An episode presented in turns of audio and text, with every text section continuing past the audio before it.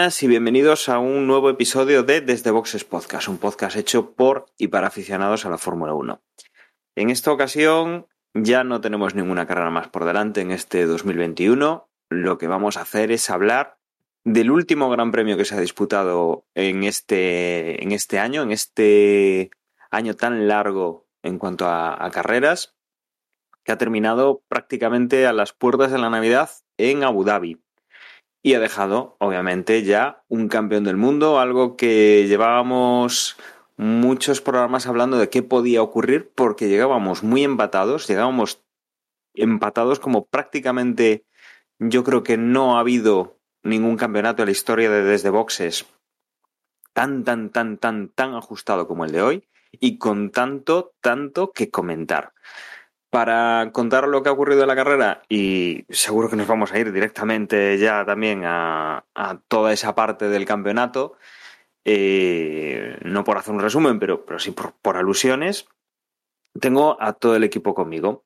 Eh, muy buenas, Emma. Hola, buenas, ¿qué tal? ¿Cómo estamos? A misterio resuelto, ¿no? Ya sabemos quién ha sido y ya podemos hablar largo y entendido del tema. Sí, sí, sí, pero bueno, eh, la verdad es que yo imagino que igual soy un caso aislado, pero pasar página y sí, es cierto que me gustaría que, que los actores que forman parte de, este deporte reflexionaran sobre esta temporada, pero bueno, hay que tomar distancia de todo lo que hemos vivido, sobre todo en estas últimas semanas donde todo ha explosionado, por así decirlo, porque yo estoy un poco agotado mentalmente de... Y eso que yo, pues, no, no, pues, o sea, no me juego nada en esto. Soy un simple aficionado. Y te, te diré que yo tengo una sensación similar. Desde la primera vuelta del, del Gran Premio, eh, tengo una sensación curiosa de... mm, Con, con, todo lo que ha pasado. Pero, pero bueno, lo vamos a comentar ahora con la carrera. También tenemos a Juan. Muy buenas, Juan. Hola, pues sí, un poco sensaciones parecidas. Yo real, para mí realmente el campeonato acabó no esta carrera, sino la carrera anterior en lo que a mi interés o mi, mi expectación por ver cuál era el resultado final. Entonces esta carrera pues fue un el desenlace, pero ya ya digo, o sea, bueno, ya, ya lo hablaremos después, pero para a mí para mí, o sea, para mí no hay un campeón este año realmente, ¿no? O, o alguien que pueda decir merecía que ganase tal, o sea, ya hablaremos después, pero eso, o sea, para mí lo que pasó ya, lo de esta carrera ya también, bueno, lo de esta carrera, ha habido muchas carreras este año que, que son, o sea, que, son simplemente inexplicables, ¿no? Cosas que han ocurrido. Y lo de esta, esta, esta carrera, o sea, el final es esperpéntico pero ya también lo de la carrera anterior, a mí ya, o sea, yo después de la carrera anterior dije, ya, ya me da igual, o sea, es que no, para mí no...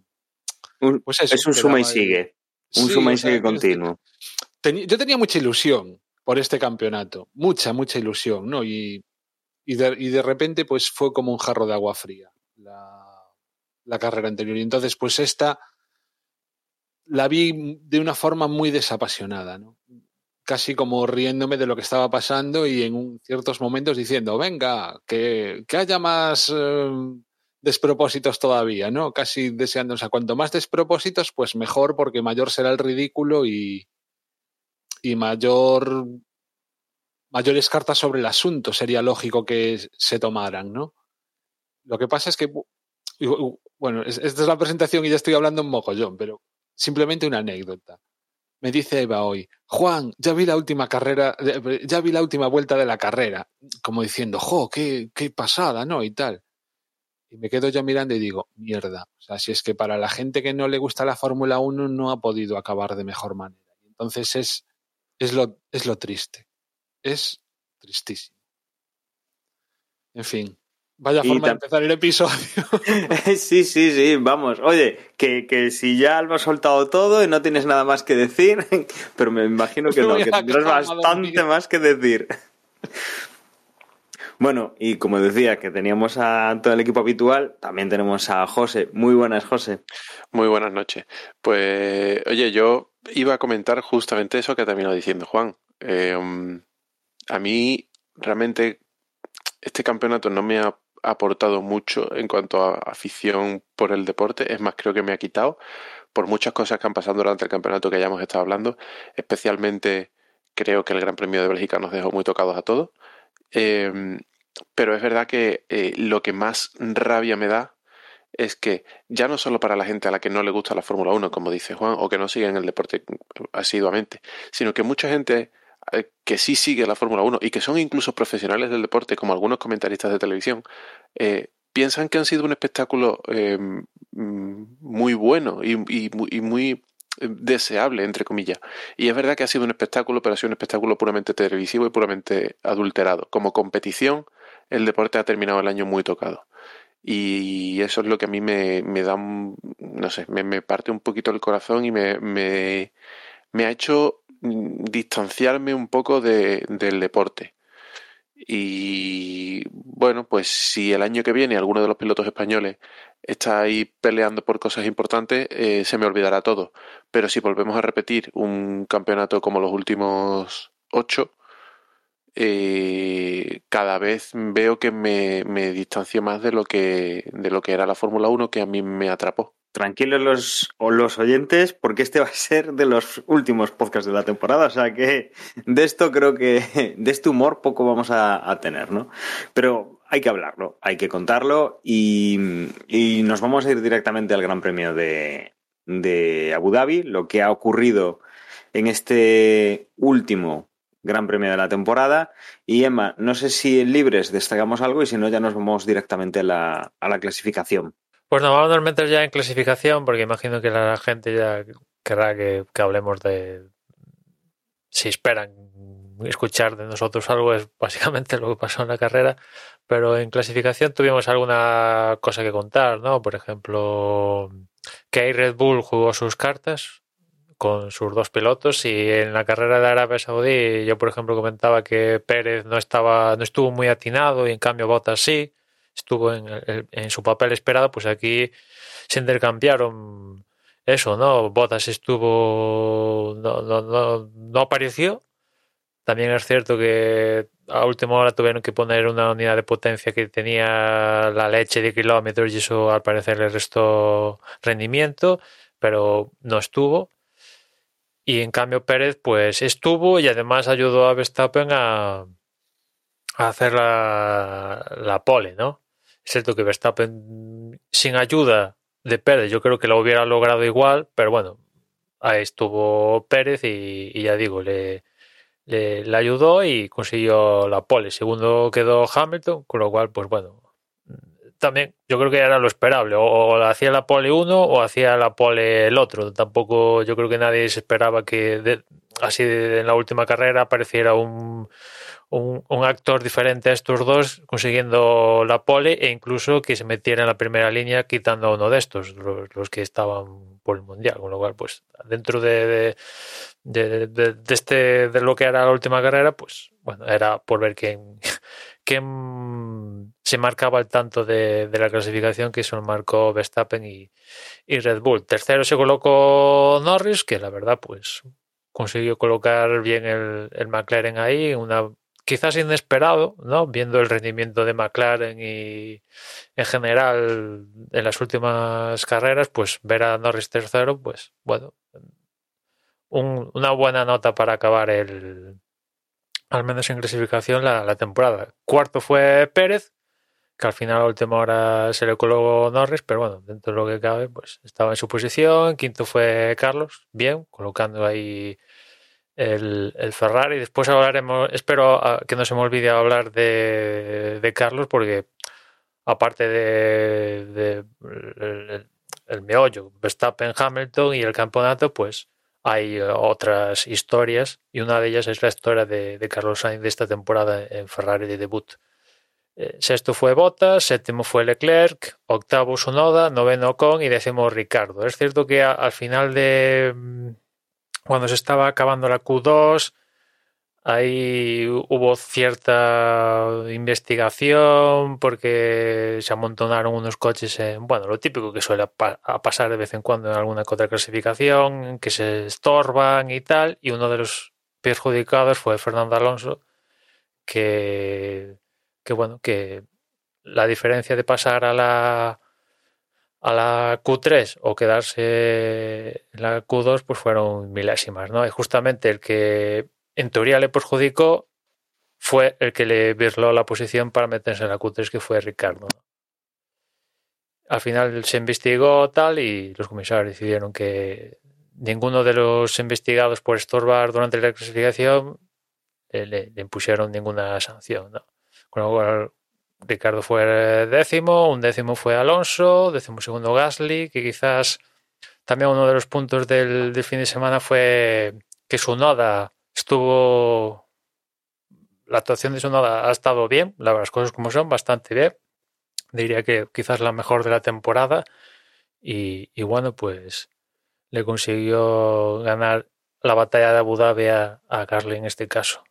Después Stroll, Giovinazzi, Vettel, Latifi, Russell, Raikkonen, Schumacher y, y Mazepin. Un Mazepin que hizo la clasificación, pero el domingo antes de la carrera, en el último de COVID, que es creo que es protocolario antes de antes de, de pues bueno, hay un test para llegar y otro durante y tal, pues en este test de última hora de Mazepin dio positivo por COVID y, se perdió la, la, carrera y ya no, no salió. Y Haas no lo pudo sustituir porque para poder sustituirlo al menos eh, el otro piloto debería haber participado en alguna de las sesiones y esto no, no, no podía hacerse. Con lo cual, en la última prueba de, del campeonato únicamente íbamos a tener 19 pilotos en, en parrilla. Para mí los despropósitos ya empezaron aquí eh, con la no sanción a Ricciardo por obstaculizar a Fernando Alonso. Yo sinceramente, si en esta ocasión no ha habido sanción, no se me ocurre una, o sea, en posteriores eh, clasificaciones, no se me ocurre cuál va a ser la posibilidad para que sancionen a alguien. O sea, ¿qué tendrá que hacer alguien para que lo sancionen? No sé, hacer un, o poner en coche perpendicular a la pista para taparle el, o, algo así.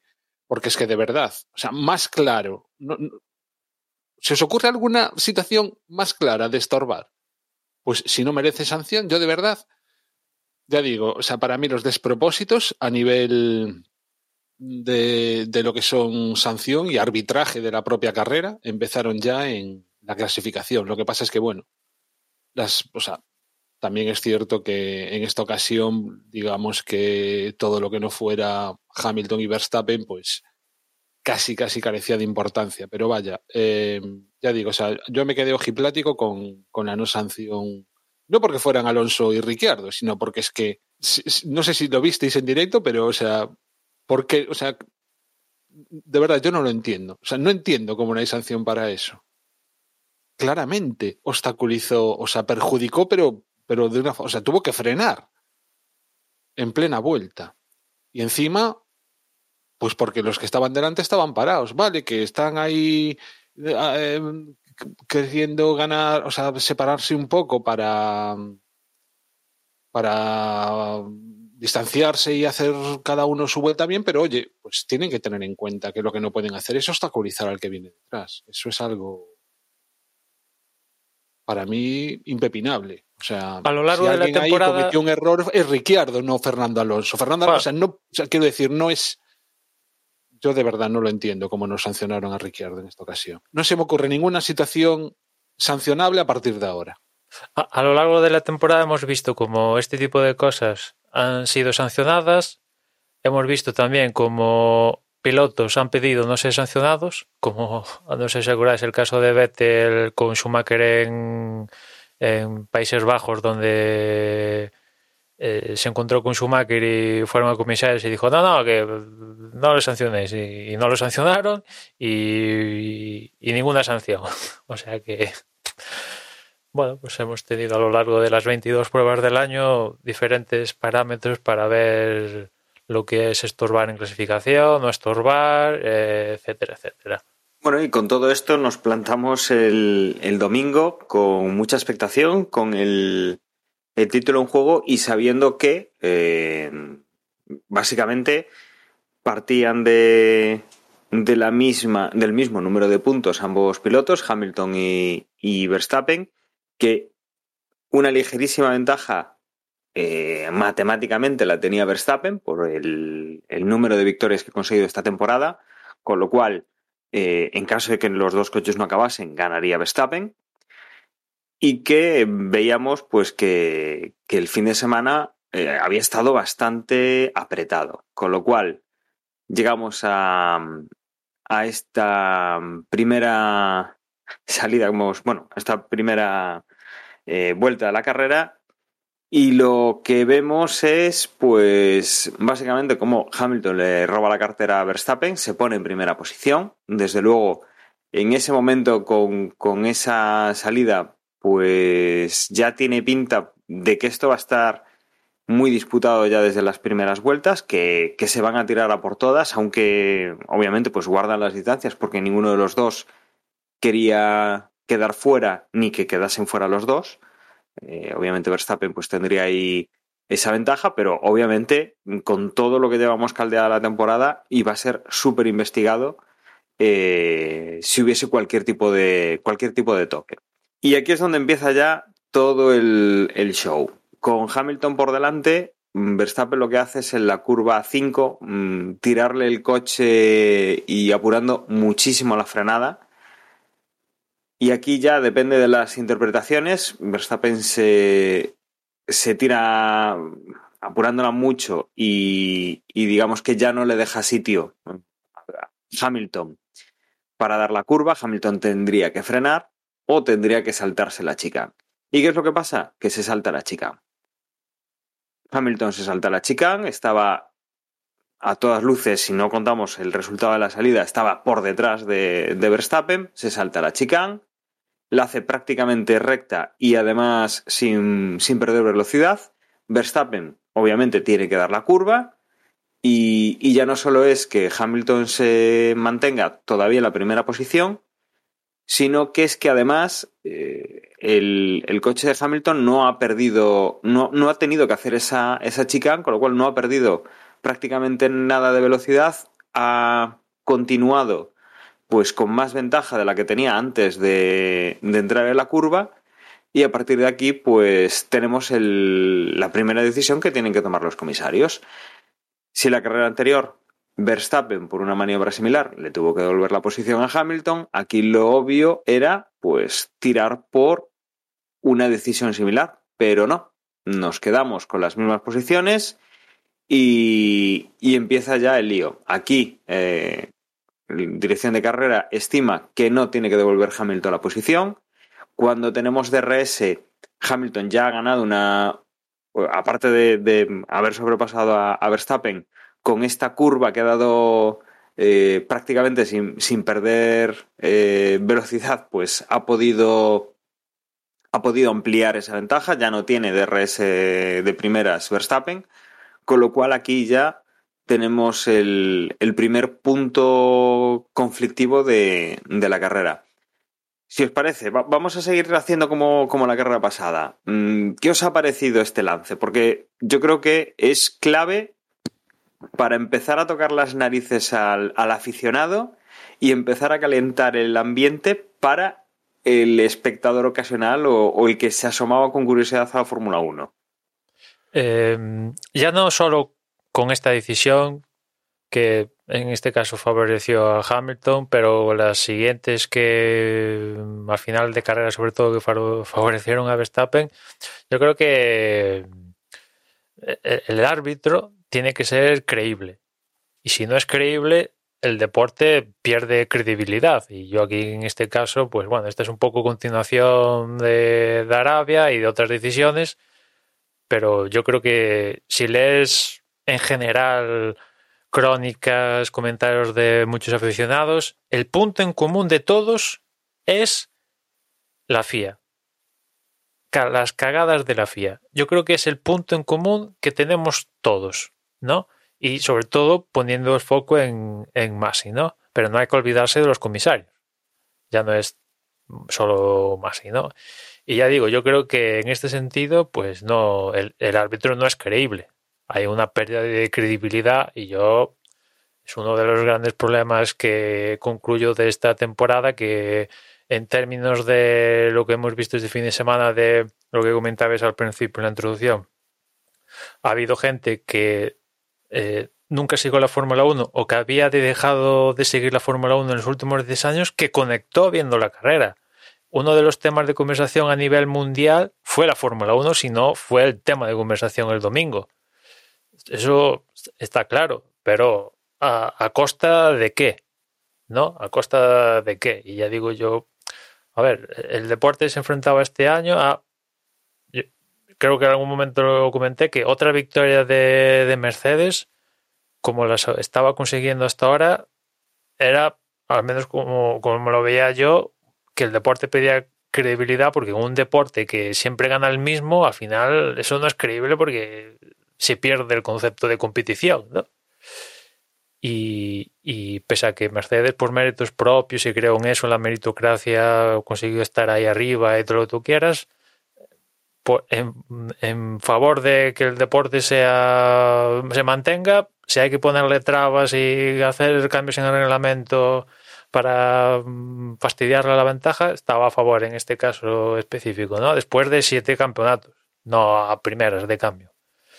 Y ahora tenemos el, tema de este del árbitro, la FIA, que yo creo que no es creíble. No es creíble porque, vamos, tampoco hay que ser un, un Pulitzer para encontrar incongruencias en decisiones ya no solo de la primera carrera de la temporada, es la carrera anterior o la sesión anterior o hace 10 minutos. Sí, eh, claro. Partiendo de eso da igual, ¿no? El quién tiene razón o quién no tiene razón. Porque si el árbitro lo que hace es. Eh, ni siquiera tiene una moneda al aire. O sea. Eh, eh, está la incompetencia que puede ocurrir cualquier cosa ante una decisión de este tipo.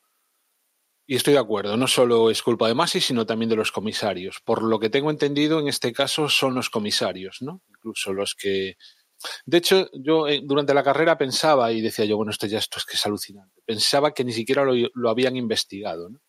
Pero sí, al final al parecer sí que lo investigan y son los eh, propios comisarios los que dicen que no, que no ha pasado nada. En todo caso, para mí es súper discutible. Para, para, mí es eh, claramente Hamilton tendría que haberle devuelto la, la, posición, pero bueno, todo es opinable, ¿no? Lo que creo que no es opinable y lo que además sí que entiendo por lo que dijeron que sí que, no voy a decir sanción, pero vamos, lo, que le dijeron a Hamilton es que toda la ganancia que había obtenido, porque fueron varios segundos, o sea, es que no es digamos que Hamilton sigue, se, sale por fuera, pero digamos que siguen a, la distancia que más o menos tenían antes de llegar a la curva, no.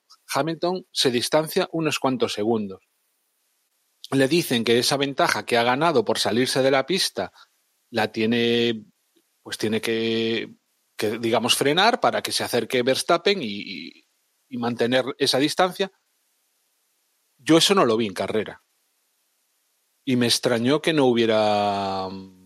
Bueno, a lo mejor es que sí que hubo protestas por parte de, de Red Bull y no les hicieron caso, pero vamos, es que ni siquiera las sanciones que realmente toman o las decisiones que toman ante una situación son capaces de hacer que se cumplan. O al menos eso es lo que en la práctica sucedió. Si estoy equivocado, corregidme. Bueno, eh, queja de Red Bull hubo, y de hecho es que salió en directo, ¿no? El mensaje de radio entre Horner y Masi, y creo recordar que Masi le decía algo así como hemos visto las imágenes y Hamilton iba por delante en el vértice de la curva, o una cosa así, cosa que nosotros luego hemos visto las imágenes y es todo lo contrario.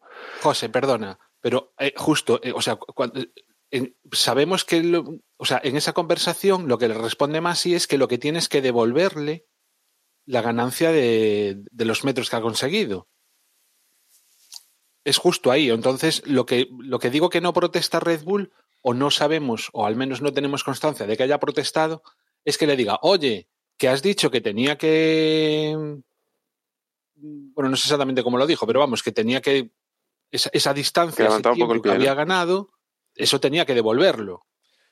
Lo, yo- lo que le yo dice, sepa, no se llegó a, no se lo- llegó a protestar eso. sí, lo simplemente- que le dice Masi es que al final de esa primera vuelta ya había devuelto la ganancia obtenida.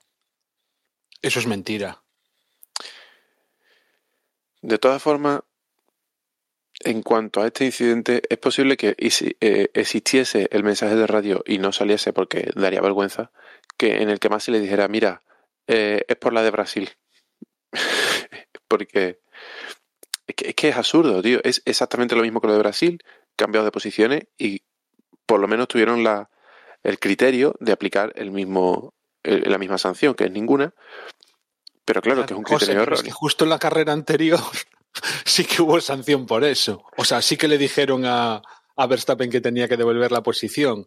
Es que las incongruencias. Bueno, Y en Sí, Estados no, Unidos es fue lo otra que cosa. es lo decíamos al principio. Es lo que decíamos al principio. Cuando el árbitro, cuando no te fías del árbitro, el árbitro Exacto, es un inepto, pues ya, pues mira, ¿qué más da? Sí, se resume en eso que decía Emma. Si, si no te puedes fiar del árbitro, ya, ya, no, ya no tiene sentido seguir jugando. Y, y después este incidente yo creo que fue un poco clave en la última vuelta de la carrera porque yo creo que Verstappen ataca a Hamilton en esa curva y no en la chicane porque dice es capaz de hacerme lo mismo que me hizo en la primera vuelta y como al final no le dijeron nada a esa hora. Y yo creo que por aparte de por porque esta es otra, ¿no? Yo creo que Hamilton se ha defendido mal le ha dejado el interior tanto a Verstappen, las dos veces que lo intentó Verstappen, como a Pérez. Es cierto que al final Pérez eh, lo acaba adelantando Hamilton, pero eh, Hamilton le dejó el interior, sobre todo en, en, la segunda zona de DRS, que con la reforma del circuito, que también tenemos que hablar de la reforma de Abu Dhabi, que tampoco es que haya cambiado para nada el circuito, y yo creo que si quieren cambiar Abu Dhabi, tienen que tirarlo todo y empezar de cero como otra trazado, porque eso ya no tiene solución. Pero la reforma, sobre todo en, en la segunda zona de DRS, con esa curva así redonda, hace que la de, si defiendes bien, no te pasa ni Dios. Mientras que antes, como eh, ah, se producía un cambio de, de, izquierda a derecha, pues había algún margen para. Eh, era más. No era tan fácil la, defensa, ¿no? Como es ahora tras la reforma, ¿no? Y yo creo que también hay que ponerle un punto a Hamilton de que, aparte del atajo y tal, que yo creo que ha estado mal en la defensa. ¿no? O sea, y menos de teniendo a Verstappen detrás, dejarle casi todo el, interior eh, para poder pasar. Ya digo, ya no solo con Verstappen, sino después con Pérez le deja el interior también. O sea, prácticamente le dice, pasad por aquí, chavales. Venga. Metem, y sabes, en el caso de Verstappen, sabes que, que, que, vamos, no va a dudar, te va a meter el coche, fijo.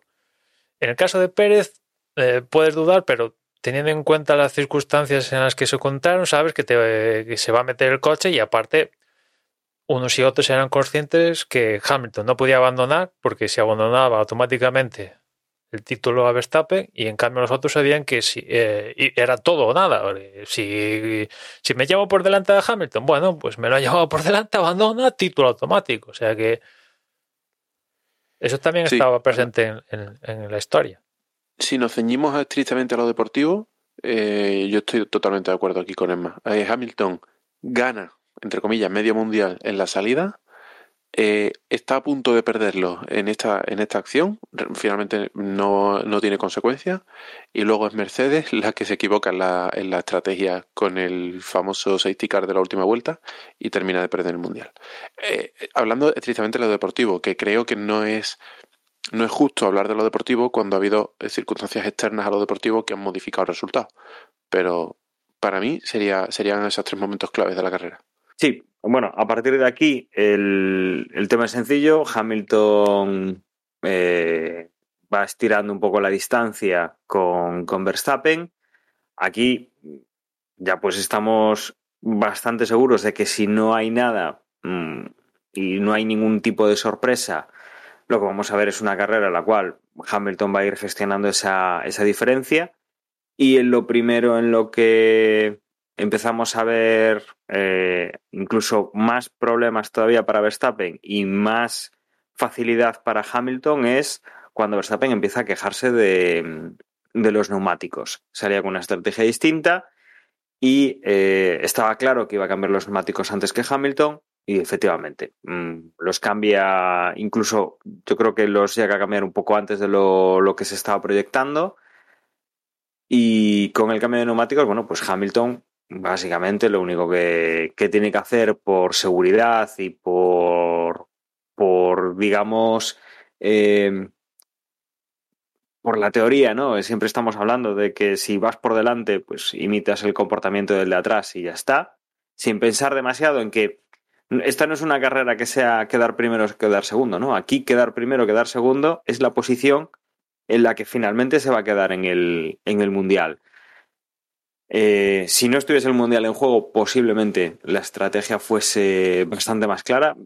Tenemos más dudas eh, sabiendo pues que, que el campeonato estaba decidiéndose aquí, que Hamilton llevaba un muy buen ritmo y aquí hay cierto eh, cierta duda, ¿no? De si Hamilton podría haber aguantado, estirado un poco más los neumáticos que podían dar más de sí y tener un final de carrera un poco más tranquilo, que Verstappen, pues posiblemente con los neumáticos nuevos, no le iba a dar mucha guerra hasta que él parase por primera vez. Pero lo que ocurre es eso. Eh, Verstappen para, cambia los neumáticos, Hamilton para, cambia los neumáticos, le copia la, la estrategia. Un actor importante en este cambio de neumáticos es Sergio Pérez. Sergio Pérez eh, se mantiene todavía en pista y aquí es un poco donde, donde vamos viendo el, el devenir de, de la carrera, ¿no? Eh, lo que nos vamos encontrando es eh, que Hamilton pues, tiene mejor ritmo de carrera, que Verstappen no, no da, y nos planteamos que, que simplemente con, con la carrera tal y como está yendo, no va a haber demasiada posibilidad para Verstappen. Que la posibilidad va a estar en un safety, en un virtual safety car, en un desfallecimiento mecánico, en cualquier tipo de esos eh, incidentes que no son previsibles en la carrera. Probables pueden ser, pero previsibles no. Y en este caso, lo primero que tenemos es un virtual safety car provocado por Giovanazzi. Y aquí viene la, duda. ¿Se cambian neumáticos? ¿No se cambian neumáticos? Eh, Verstappen es el que tiene la ventaja de poder arriesgar y la presión para tener que arriesgar, ya que está segundo y la estrategia no está funcionando, no tiene el, no se le ve que tenga el mejor coche en pista. Hamilton está inalcanzable. Y, y entonces Verstappen pues eh, decide entrar a, a, cambiar los neumáticos nuevamente. Aquí, Dani, perdona que te corte, el, el, problema que tiene Mercedes ya no solo para esta, que es la primera de Verstappen, sino para la siguiente, es que va, eh, dices, va primero, no debería tener un problema. Pues sí, sí que tiene un problema. ¿Por qué? Porque no puede prever lo que va a hacer Red Bull. En cambio, Red Bull puede actuar en base a lo que haga Mercedes. ¿Entra Hamilton con virtual a parar? Pues yo no entro y le gano la posición. Y ya Mercedes ya se tiene que complicar la vida en adelantarme. Y lo mismo en la siguiente. Eh, y, si no recuerdo, y si no recuerdo mal, Lemma, creo que además a Hamilton le pilla pasado el pit lane, que es otra Aparte desventaja de todavía. O sea, Aparte ya no le da tiempo a, a pensar en su propia estrategia, sino que tiene que, que dejar pasar pero, esa vuelta, quisiera lo que quisieran. Bueno, pero aunque hubiese entrado, o sea, el safety car duró lo suficiente como para que no hubiera sido, no hubiera habido problema, ¿eh? En, creo, yo creo. ¿En dónde? Bueno, el, el, el virtual, digo. El virtual, ¿no? sí, sí. sí. Yo, o sea, justo era un virtual. Entonces, mm. podría haber entrado en la siguiente vez que tuvo ocasión. Yo lo que pasa es que o sea, estoy de acuerdo con vosotros, en el sentido de que eh, Verstappen lo que va a hacer es lo contrario de lo que hiciera Hamilton. Así, por definición, porque algo distinto tenía que hacer, algo clarísimamente se veía que en pista perdida. el ritmo del Mercedes eh, era apabullante, no tenía absolutamente ninguna oportunidad Verstappen de llevarse esta carrera, a no ser que pasara alguna cosa rara, y alguna cosa rara podía venir pues por el cambio de estrategia. Eh, si Mercedes hacía una cosa, yo hago lo contrario. Pero ¿qué es lo que ocurre? El que elige segundo elige las obras. Mercedes es el que en teoría debería haber hecho lo mejor, lo que las, eh, ¿cómo se dice? Las eh, suposiciones de carrera, o sea, todas las estarán ahí, pues anda que no tendrán tíos haciendo simulaciones, ¿no? De, qué es lo mejor en cada momento. Y yo personalmente, bueno, antes decía, yo creo que Mercedes lo hizo bien en toda la carrera, incluso en el último momento. Eh, si Mercedes perdió la carrera, no fue por culpa de la estrategia de. O sea, bueno, luego, luego, luego lo hablaremos al final, pero a mí me parece que Mercedes lo hizo bien. Y incluso la cosa era tal que decías antes, Dani, eh, el trabajo que hizo Pérez, ¿no? Para retener a Hamilton. Lo retuvo mucho, muchos segundos, porque la ventaja yo no ahora mismo no recuerdo, pero debía andar cerca de como siete, ocho segundos los que se, los que ocho estaban. Y pico, ocho y pico cerca de nueve, y creo, y se quedó en dos, creo, después de la lucha. Claro, en, en, en, o, sea, o sea, el trabajo de Pérez fue excepcional. Y aún así, o sea, pese a todo ese trabajo, en cuanto Hamilton lo adelantó y, y mira que Pérez, o sea, dejó pasar a, a Verstappen, como era lógico, o sea, esa jugada no les podía haber salido mejor a, a Red Bull. Y, quizá aquí. Hamilton otra vez puso un ritmo que vamos, o sea, es que no, Red Bull no tenía nada que hacer en esta carrera, las cosas Totalmente. como son. Y el ritmo, el ritmo la estrategia para mí de Mercedes es acertada teniendo en cuenta esa superioridad que tenía. Para mí la estrategia de Mercedes es acertada en el virtual, pero se equivocan al final. Eh, luego llegaremos al último, al último piesto, pero como tú decías, el que va adelante elige estrategia, el que va detrás se queda con las obras. Y en una situación como esta, eh, Red Bull ahí no podía elegir. Tenía que hacer lo contrario de lo, de lo, que hiciera Hamilton porque estaba claro que copiando estrategia nunca le iban a adelantar porque el ritmo del Mercedes era muy superior. Pero se pueden dar distintas circunstancias en carrera donde eh, la mejor opción sea una estrategia de, o, o de, la impresión de que eh, la, la, estrategia de entrar o no entrar, según, según esté la carrera, puede ser la correcta, pero el que va líder, si le deja al otro la única opción de la, de la, de la estrategia contraria, salga perjudicado. Eh, es un poco difícil lo que he dicho, no, creo que no me, no me he entendido ni yo mismo. Pero en el caso del virtual, eh, creo que Mercedes hace bien no entrando. Eh, porque, porque el, tiempo que gana eh, un coche o lo, los segundos que se ahorra haciendo una parada bajo condiciones de virtual safety car son, son menos que la distancia que, que, llevaba en ese momento o que podía o que podían marcar eh, entre los dos coches en pocas vueltas. Entonces no, no tenía sentido eh, mm, forzar una lucha en pista. Si, si Hamilton entra y Verstappen sigue en pista, sale luego, no sé, seis segundos por detrás que los va a recuperar en pista, pero tiene que llegar y adelantarlo. Mientras que si no entra, la distancia se va a seguir. Ese es uno de que veo de los problemas, que bueno, no sé si, si, si, será así, pero viendo cómo reaccionan con lo que pasó al final, yo creo que Mercedes y Hamilton lo que intentaron es que no encontrarse más claro. allá de lo necesario con Verstappen. Nos encontramos con Verstappen claro. en la salida porque no nos queda más remedio, pero si nos podemos quitar de en medio eh, haciendo lo más lo que sea, por favor, ¿no? Y si Totalmente. tenemos claro, que parar es que el ritmo, pero pero es que se podía permitir ese lujo. Porque con el ritmo que tenía, esa era, es, que es justo, claro. es que esa es la estrategia mejor para Mercedes. En ese caso yo estoy totalmente de acuerdo, Juan. Eh, la estrategia era correcta porque le estaba metiendo tiempo en pista, porque forzar al otro coche a parar, aunque fuese a salir con unas ruedas más blandas y, y más frescas, era eh, meterle aún más tiempo y, y estaba claro que al final de carrera uno iba a ir con una rueda muy en las lonas y el otro iba a ir con una rueda en relativo buen estado de salud.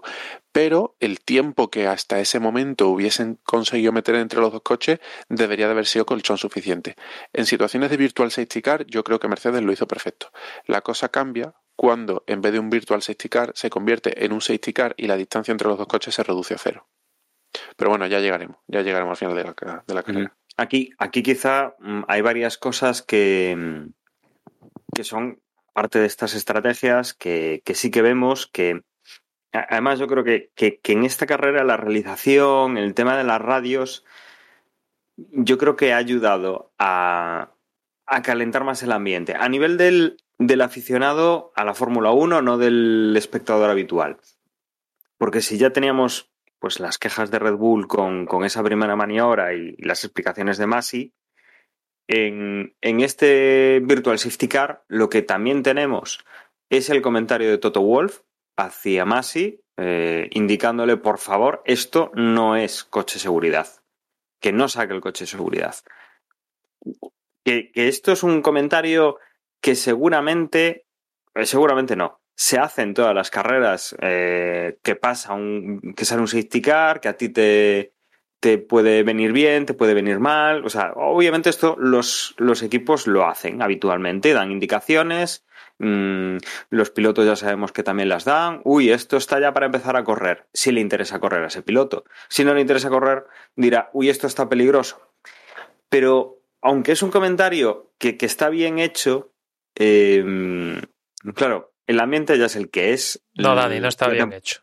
El comentario no estaba bien hecho. O sea, intento lo, entiendo lo que quiere decir, pero el comentario no está. El, el mangoneo si, si, este no está Si no fuese. Hecho. A ver, Emma, si, si fuese una carrera de mediados de temporada o en otra circunstancia, sabes que este comentario se hace. No, no, ya, si es a mitad de temporada, Yo, para, es que el para problema, empezar, es, Wolf, el problema es que se puedan hacer esos comentarios.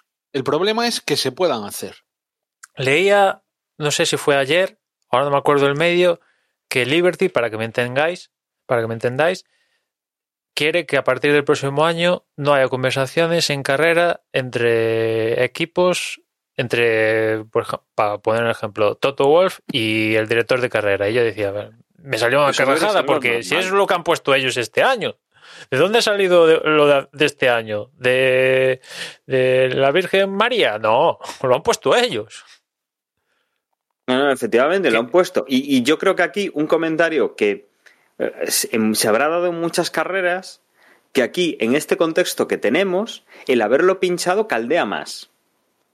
O sea, era innecesario claro, claro. pincharlo. O sea, efectivamente aporta, sabemos lo que hay. O sea, sabremos que le estarían diciendo eso y, y, y si nos lo ponen o no nos lo ponen, sabemos que lo hay. Pero mi sensación, eh, como espectador, como aficionado a la Fórmula 1, que ya venía caliente de la primera decisión. Perdona es que, que te interrumpa, pero es que, o sea, esto, vamos contra, parece que vamos contra ti. Pero para mí no caldea la situación. O sea, vamos a ver, Masi, o sea, la situación la caldean entre ellos mismos. O sea, que lo sepamos nosotros, no, no va, o sea, que, que, lo sepa el público, que lo sepa la gente que está en su casa viendo la tele, no va a poner más nerviosa a Masi. A Masi lo pondrá nervioso las presiones de uno y del otro. Ah, no, no, no, pero, pero, pero no, no, no. totalmente interesadas. O sea, cuando, cuando digo lo de caldear. Te digo cuando... A y mañana te digo B. O sea. No, Juan, Juan, pero no estoy hablando de que caldeen el ambiente dentro de la carrera. Están caldeando el ambiente hacia afuera. ¿Sabes? O sea, a mí, a mí me molestó la primera decisión. O sea, yo estaba viendo la carrera de mal humor. O sea, igual que tú venías con desganas, con todo lo que habíamos pasado, yo estaba viendo la carrera con mal humor. Y que me pongan eso, que sé que lo hay, que sé que seguramente habrá más comentarios de estilo, pero que me lo pongan en la realización, que me lo pinchen cuando está viendo tanto follón, a mí me molesta más todavía. O sea, me refiero es que no alguno, caldear hacia Masi. Pues para mí eso, si quieres, hasta me parece transparencia. O sea, para eso, eso decía. poder juzgar. Para alguno poder dice, juzgar eso es transparencia. En su contexto. Y digo yo, no, no es transparencia. Transparencia es, dame la transcripción de todas, no de las que te interesa poner en realización en ese momento. Claro. Sí, claro. sí, tienes razón. Sí, sí. Pero bueno, al menos tienes parte del contexto, ¿no? Sí, sí, efectivamente, tenemos parte del contexto y vemos un poco, también vemos un poco el, el interés que tienen los equipos, que, o sea, que eso es importante. Digo que como efecto secundario tiene esa, ese encender aún más al, al aficionado, ¿no? Vemos que desde Mercedes, eh, que han tenido, pues, eh, han tomado la decisión o se han visto un poco forzados a tomar esa decisión de mantener a Hamilton en pista, que Verstappen ha cambiado los neumáticos, que va a una, una estrategia ya distinta, eh, por un lado vemos estos comentarios de Toto Wolf, en el cual, por supuesto, ya vemos que lo que quieren es que se vaya el, el Virtual Safety Car y volver a recuperar lo máximo posible de distancia, porque saben que Verstappen tiene una estrategia distinta y les va a permitir intentar acercarse a, Hamilton. Y luego también hay algún comentario de radio de Hamilton que hace unas preguntas mm, curiosas, ¿no? Eh, como si estuviese un poco descentrado de mm, cuánto tiempo ha perdido Verstappen haciendo ese cambio de neumáticos. Le, dan un tiempo que es bajo, obviamente, porque es un virtual safety car y se, se mejora la entrada en boxes. Y, y, a Hamilton no le cuadran los tiempos. O sea, hace un comentario como que, como, como que, que, ha perdido 13 segundos con, con lo que teníamos. Eh, le tienen que explicar, ¿no? Entonces, se ve un poco como el, el, equipo Mercedes parece que ya se da cuenta de que, que no han elegido la, la, opción buena, están intentando que, que dirección de carrera eh, no saque ese safety car, con lo cual ya es desastroso para ellos. Si, eso, si ese virtual safety car se transforma en safety car, y, que Hamilton pues está obviamente atacado, igual que, que, seguramente lo estuviese, lo estuviese Verstappen después de, de, la salida, ¿no? Y aquí empezamos una nueva carrera en la cual tenemos a, a Pérez que va a hacerle el tapón a, a, Hamilton, que lo que tiene que conseguir es que Verstappen, que con las ruedas nuevas vaya a ir, vaya recortando poco a poco eh, distancia con, con Hamilton, que la sangría ha sido muy poca hasta que Hamilton no ha llegado a, a, Pérez, pero en el momento en el cual Hamilton ya tiene directamente delante a Pérez, aunque no para adelantar, pero sí que ya le, le está ocasionando eh, unas vueltas un poquito más, más, lentas por el efecto de, de aproximarse al coche de, de, Pérez, el aire sucio y el encontrar el sitio donde, donde poder adelantarlo, en el tiempo en el cual Pérez estorba a Hamilton, es el tiempo que, que, Verstappen, desde luego, aprieta, recupera y lo que contabais antes, de prácticamente ocho segundos y pico que tenía de ventaja Hamilton con Verstappen cuando llega a Pérez, esa distancia se convierte en poco más de, de dos segundos. Cuando Hamilton adelanta a Pérez, Verstappen ya los tiene a tiro. Pero ya eso fue antes del virtual. Se encontró con Pérez antes del virtual. Sí, perdón. Me antes estaba... del virtual de Giovinacci, sí, sí. Sí, sí, sí estaba de yo. manera volvimos atrás en la carrera, estábamos.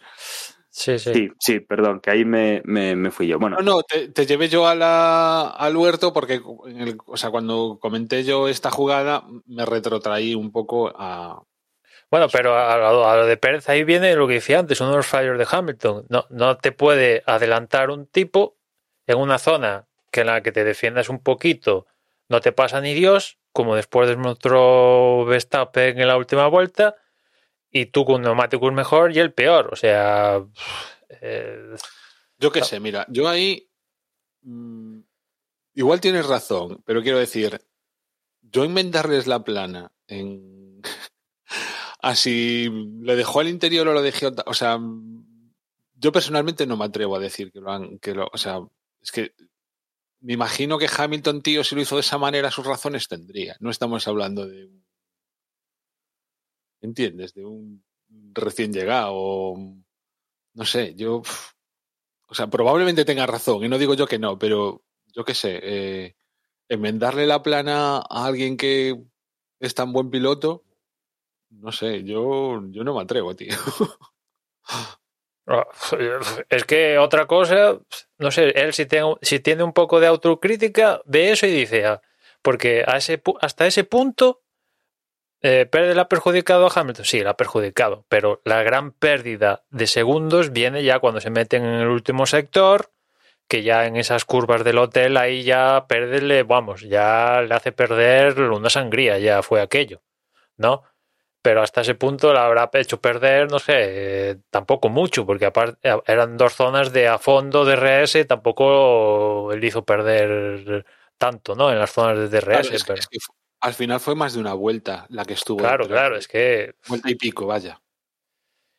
Y, Hamilton y Pérez iba con blandos ya gastados y Hamilton iba con, con, duros, que bueno, en el grafismo que nos ha pasado Pirelli pone que están usados, pero yo creo que está equivocado porque Hamilton tenía un juego de, de nuevos duros y vamos, viendo cómo era el ritmo de, de Hamilton, después de pasar a Pérez y tal que recuperó que le sacó segundos a Verstappen y cómo fue la carrera, vamos, iba más rápido que Pérez clarísimamente. Y esa trifurca en la primera, en, la chicane entre las zonas de DRS, vale, venga, va Verstappen, evidentemente Pérez se defiende, tal, pim pam, vale, pero en la segunda zona yo creo que le deja la puerta abierta y evidentemente Pérez eh, no tenía, era todo nada también él, lo que decía antes, o sea, si si adelanto a Hamilton, genial, lo he adelantado. ¿Me lo llevo por delante? Genial también. Eh, la carrera de Pérez era totalmente secundaria. En el Mundial de Constructores, el Mundial estaba perdido por Red Bull. tenía que darse una carambola del copón para que ganaran ese Mundial. Con lo cual, la, la carrera de Pérez, vamos, eh, que podía haber firmado un podium perfectamente, fue todo eh, para ver cómo podía ayudar a Verstappen. Y lo consiguió. consiguió y, ahora, ahora que estamos con Pérez, es que seguro que si no, luego nos pasa desapercibido. ¿Cuál fue el motivo del abandono?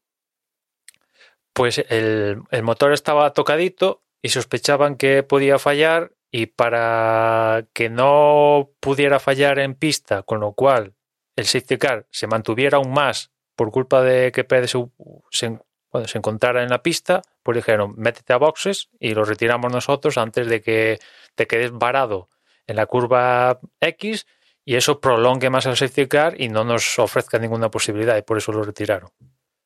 Joder. me parece lógica la, decisión, pero o sea, ¿hasta qué punto dicen no, no vaya a ser el demonio que casque el motor? Y, y estaba en podium, ¿eh? No sé si aguantaría el motor, igual sí, pero estaba en podium cuando se retiró, ¿eh? con neumáticos nuevos, o sea, con blandos, Que yo, si no voy mal, porque Red Bull metió a los dos y que yo sepa, Pérez en esas alturas iba tercero. Mm, detrás venía Carlos. pero... Estaba en podio y, gracias a esas retiradas a lo que Carlos acaba claro, podio. o sea que Red Bull dijo. Mm, no sé si va a aguantar o no tenían que tener muy claro que ese coche no acababa la carrera o, había algo que algo que podía ser un problema importante, porque si no, por una remota posibilidad no sacrifican un podio. ¿Qué quiero pensar yo? No sé. Esa fue la decisión, al menos la explicaron. No sé si hay después algo oscuro, algo oscuro, si hay alguna cosa por detrás que no sé, que, que no sepamos que tal, pero como yo, como dice José, imagino que tendrían claro que el motor estaría, vamos, daría algún síntoma en la telemetría de que, ostras, 200 metros más y peta por todas partes. Porque si no, perder un podio así por la cara, bueno, tampoco les cambiaba la vida, ¿eh? el podium a, Red Bull como equipo tampoco les cambiaba la vida. Es que en esta ocasión eran muy, muy poco que ganar y muchísimo que perder en caso de... Bueno, imagínate la fiesta en, el, en, en la entrega de trofeos en el podio con Hamilton en medio habiendo perdido el mundial y los dos y los dos Red Bull. Hubiese sido muy divertido para ellos y muy humillante para, para Mercedes.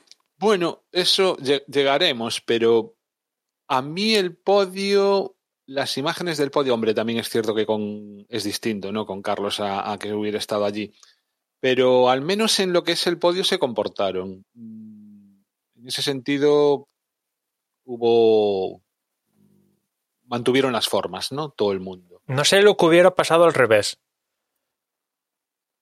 Pero al, menos Hamilton es cierto que no llevó el coche a la zona destinada cuando acaba, sabéis, a la línea de meta y tal, sino que lo llevó al parque cerrado y tal, pero después, dentro de lo que cabe, pues yo imagino que si estuviera en su situación, que acabo de perder el mundial en la última vuelta para hablar, pues eh, estaría también cruzadísimo y estaría hecho una mierda, con perdón, ¿no? Francamente, ¿no? Y bueno, al menos pues hablo con la prensa, felicito a, al padre. No dejan de ser tal. profesionales, Bueno, ¿eh? O sea, quiero decir, yo um, hay que estar a las duras y a las maduras. Que lo hizo por protocolo y tal, ¿eh? seguramente, pero lo hizo. Tuvo una larga mm, una larga conversación con su jefa de prensa antes de salir a felicitar al, al ganador. ¿eh? Mm. Bueno, pero volvemos a esa última parte de la, de la carrera. Estamos haciendo un poco para adelante y para atrás, pero, mm, pero bueno, creo que, creo que la ocasión lo merece.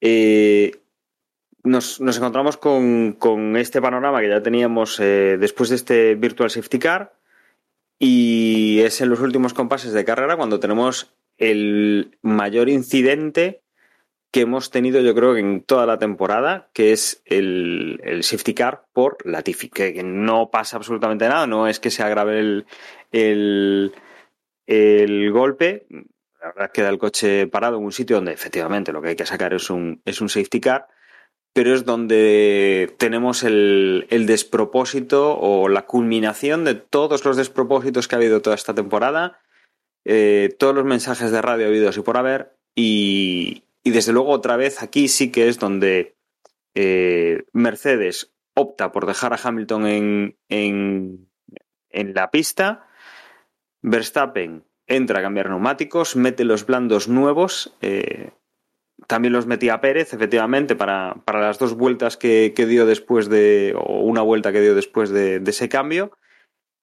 Y aquí es donde tenemos, pues, dos opciones.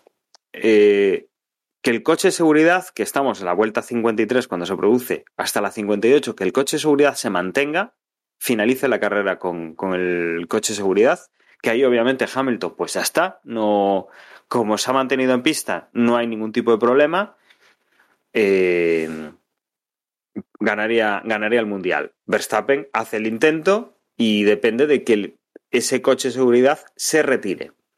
Por otro lado, si Hamilton hubiera hecho la estrategia de poner los neumáticos nuevos entrando en boxes, habría perdido posición. A Verstappen le tocaría eh, mantenerse en pista por aquello de hacer eh, la estrategia distinta. En el caso de que la carrera pues, no se reanudase y finalizase detrás del coche de seguridad, habría sido el ridículo más espantoso porque el equipo Mercedes habría quitado al piloto que está de primero y obviamente mmm, Verstappen no habría ni tenido que ni, ni, ni que adelantar ni, ni, nada, ¿no? Ya le habrían dejado en bandeja eh, la carrera. Con lo cual, con la situación en la que estamos, Hamilton no ha entrado, Verstappen sí tiene neumáticos nuevos al equipo Red Bull, a Verstappen lo que le interesa es que se reanude la carrera y sobre todo que se desdoblen todos los coches que hay doblados en el medio. Si no recuerdo, había tres coches entre Hamilton y, y Verstappen que estaban doblados. A Mercedes lo que le interesa es que la carrera ya acabe, ya está, mm, safety car eh, hasta el final y se acabó, no hay más, no hay posibilidad de adelantar. Y aquí es donde tenemos el primero que sí, que los coches se van a desdoblar, que no, que, que si solo los que están ahí en el medio, que si vamos a tener carrera o no vamos a tener carrera. Desde luego aquí es donde más polémica hay, más vueltas han dado, más mosqueo cogió Toto Wolf y, y más caliente ya estaba todo el ambiente. Desde luego, eh, cinco vueltas para, para, el final y tenemos esta situación. Sí, aquí. ¿Qué es lo que es? Sí, Emma. No, no, iba a decir que aquí lo podemos ver por el lado deportivo y como decía José antes, comentar si Mercedes hizo bien o no parar y después también podemos comentar el hecho de que saliera el safety car y no pasara otra cosa que puede ser una bandera roja, como pasó en otra situación de, del campeonato, que es en Azerbaiyán. ¿Qué pasó en Azerbaiyán? Cuando eh, acaba de chocar Verstappen en línea de meta, línea de meta, ¿eh? No una zona ahí cerradísima que tiene vago. No, no, línea de meta, plena avenida. No sé cuántas vueltas faltaban. Tres, cuatro. Eh, al final sale bandera roja y tuvimos una carrera. ¿Cuántas vueltas fue la de Bakú? Dos. O sí, ¿no?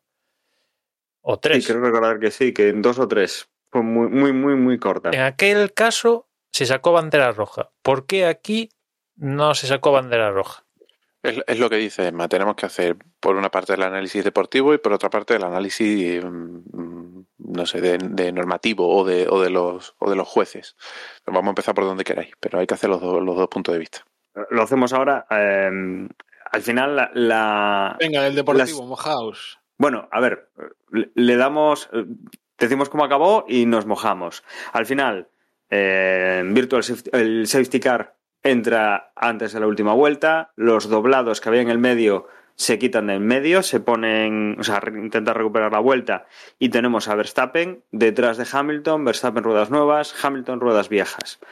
Eh, curva 5, lo que ya pasó en la primera vuelta, se repite en la última. Verstappen le lanza el coche a Hamilton, como decía muy bien Emma, también un poco esperando a ver eh, Hamilton si ahí eh, le hacía una jugada o no, y para tener circuito suficiente para, para volver a intentarlo.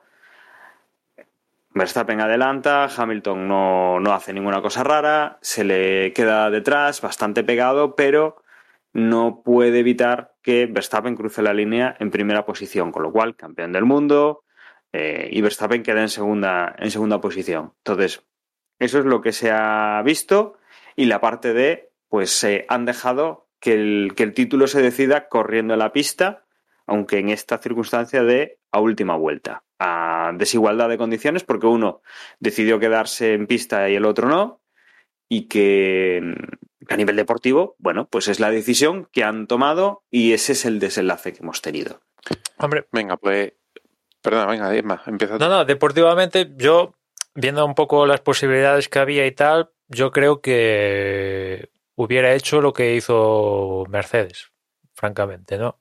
Es cierto que a posteriori, pues lo ves viendo el resultado final, claro, puedes decir que entrara, pero intento situarme en aquel momento y viendo las posibilidades y, y me hubiera, hubiera hecho lo que hicieron.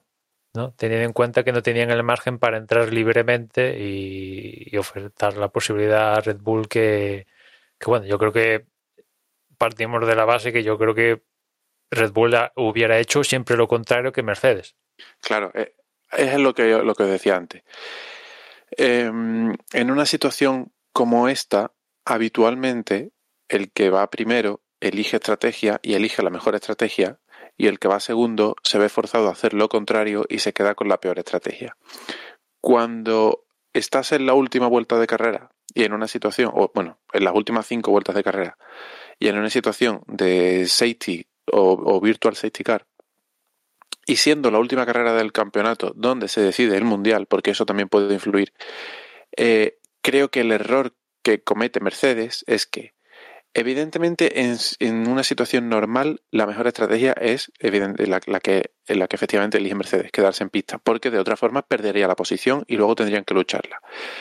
Entonces ellos dicen, bueno, pues mm, no queremos, no queremos mm, perder la posición y tener que adelantarle y correr el riesgo a que no se reanude la carrera y por tanto hayamos regalado el mundial de, una forma absurda, eh, vamos a ir a la estrategia que parece más acertada, que es intentar aguantar y vamos a hacer presión para que la carrera no se reanude. Pero hay que, hay que contar con que estamos hablando de que el mundial se va a decidir en un relanzamiento tras safety car. En ningún momento dirección de carrera, Liberty Media o los derechos televisivos iban a permitir que la carrera acabase detrás del safety car. Se iba a correr como mínimo una vuelta. Eso estaba clarísimo. No, Yo no nadie, tenía claro, nadie, no. O sea, eh, a efectos deportivos yo puedo entender que la situación diese que pensar que el circuito no se iba a reparar en cinco vueltas. Pero tú piénsalo ahora desde el punto de vista de Liberty Media y desde el punto de vista de, de, de Masi. No Claro, pueden pero es que- permitir, no puede, o sea, pero eso, pero es que eso con eso también hay que jugar. Quiero decir, yo vi el, vi el momento del accidente, vi el cartel de safety car y dije, se corre una vuelta. O sea, me pareció la, la, la solución evidente, aunque la pista no hubiese estado reparada, aunque hubiese sido inseguro correr en esa pista, si hubiese corrido. O sea, es que hubiesen puesto en, en juego la vida de quien hiciera falta. No hubiesen permitido que la carrera acabase detrás del safety car. ¿Te, O sea, te eso imaginas es- que eso- no han sacado a la Va, corremos igual, da igual. No, no, eh, lo hubieran hecho, ¿eh? Hubiesen dejado el coche, que hubiesen puesto cuatro conos bordeando el coche y hubiesen dicho a correr. No, no, o sea, No, imposible, no, era, no. era imposible. lo que pasa es que mm, no hubiesen llegado a ese punto, ¿vale? Pero era imposible que no se reanudase la carrera. ¿Cuál es el miedo que creo yo que tiene Mercedes? ¿Qué es lo que le pasó, no sé en qué carrera fue, hace, hace poco? Ellos entran, pierden la posición, fuerzan a, a Verstappen a, a, quedarse en pista, dicen, bueno, ahora nosotros vamos Bueno, con unas ruedas muy Arabia, blandas ¿no? y vamos a ganar, y vamos, ahora vamos con unas ruedas de una vuelta y le vamos a pasar en pista, porque además el Mercedes tenía más ritmo y, y ahora lo, y lo iban a pasar. Pero es que, ¿qué pasa si ahora Masi se da cuenta de que no le da tiempo a arreglar el circuito y saca una bandera roja? Entonces Verstappen también pone ruedas nuevas y hemos regalado el mundial.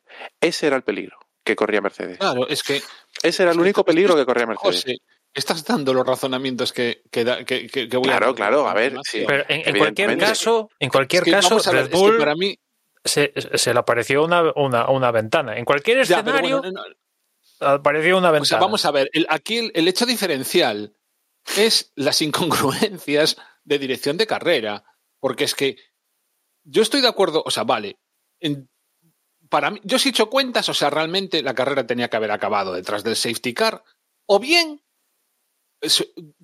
haber sacado bandera roja. Claro, yo sí soy pero Mercedes. Yo sí soy Mercedes, digo, vale, no van a querer acabar detrás del safety. Esto lo que va a Correcto. ser es que a la vuelta o a la vuelta y media van a sacar bandera roja. ¿Qué es? ¿Qué es? O sea, estábamos en el grupo de Telegram un montón de gente y todo el mundo estaba diciendo que saque bandera roja. Pero ¿por qué no saca bandera roja? Es que Claro. lo que no puedes jugar es con las mm, estupideces del tío que está al cargo de la carrera. O sea, porque es que es que de verdad, yo hay cosas que no, o sea, lo demás sí debe. Por queridos Reyes Magos, al año que eh, para Reyes lo que quiero es que un nuevo directo de carrera. vale, Juan, sí, eh, o sea, estamos, estamos diciendo todos lo mismo, es- está claro, ¿vale? Pero hemos dicho que vamos a separar esto en, en decisión deportiva y decisión reglamentaria. La decisión, la, oh, oh, madre mía, Pero la decisión deportiva, Para mí esto es, o sea, yo de verdad, yo soy un, un estratega de Mercedes y lo que no puedo tener en cuenta es lo, lo otro, o sea, de- Claro, pero, pero tú piensas que nosotros en el grupo de Telegram estábamos, no sé cuántos estábamos, si 30, 50 personas, y lo estábamos viendo clarísimo que hacía falta sacar una bandera roja. Entonces, la, ¿por qué Mercedes no hace presión por sacar una bandera roja? Porque en las comunicaciones que no, y ya me estoy yendo del tema deportivo, pero bueno, en las comunicaciones que publican eh, entre, entre Mercedes y, y Michael Massey, hablan de que si, lo, si se desdoblan los coches, que si no se desdoblan, que si el safety car no acabe, pero nadie menciona bandera roja en ningún momento. Y los estrategas de Mercedes tienen que ver eso más rápido de lo que lo vimos nosotros en un grupo de sepamos. Telegram. que sepamos. Porque, Sí, que sepamos, claro, que han puesto, lógicamente. porque vete tú a saber si alguien lo ha Lógicamente. dicho.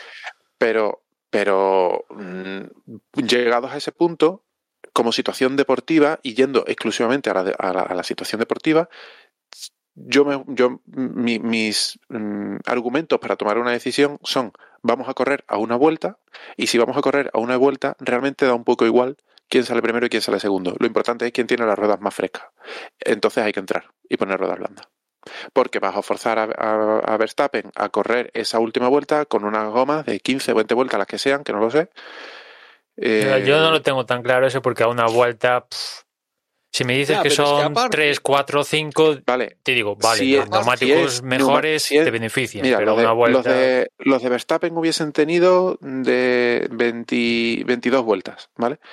A lo mejor 22 vueltas de neumático duro no son tantas, pero competir contra una vuelta de neumático blando, eh, creo que el blando tiene mucha, mucha ventaja. Y ya no es eso, mira- sino pero que, mira, que- Hamilton. Hamilton compitió con Verstappen y su neumático estaba. ¿Cuántas vueltas tenía el de.? es que ese es el tema. Es que si tú, si, ese, si Mercedes entra, se la juega con neumáticos blandos contra unos neumáticos duros de 22 vueltas. Pero es que si no entra, se la juega a Verstappen con neumáticos blandos, que es lo que finalmente pasó, contra unos neumáticos duros de 40 vueltas, mm, 30 y tantas, 30 y muchas vueltas, no, no lo sé exactamente, pero eh, no es la misma situación. Los de, los de, 44 los de vueltas. Verstappen podían haber estado en una situación media, los de Hamilton estaban al final de su vida útil.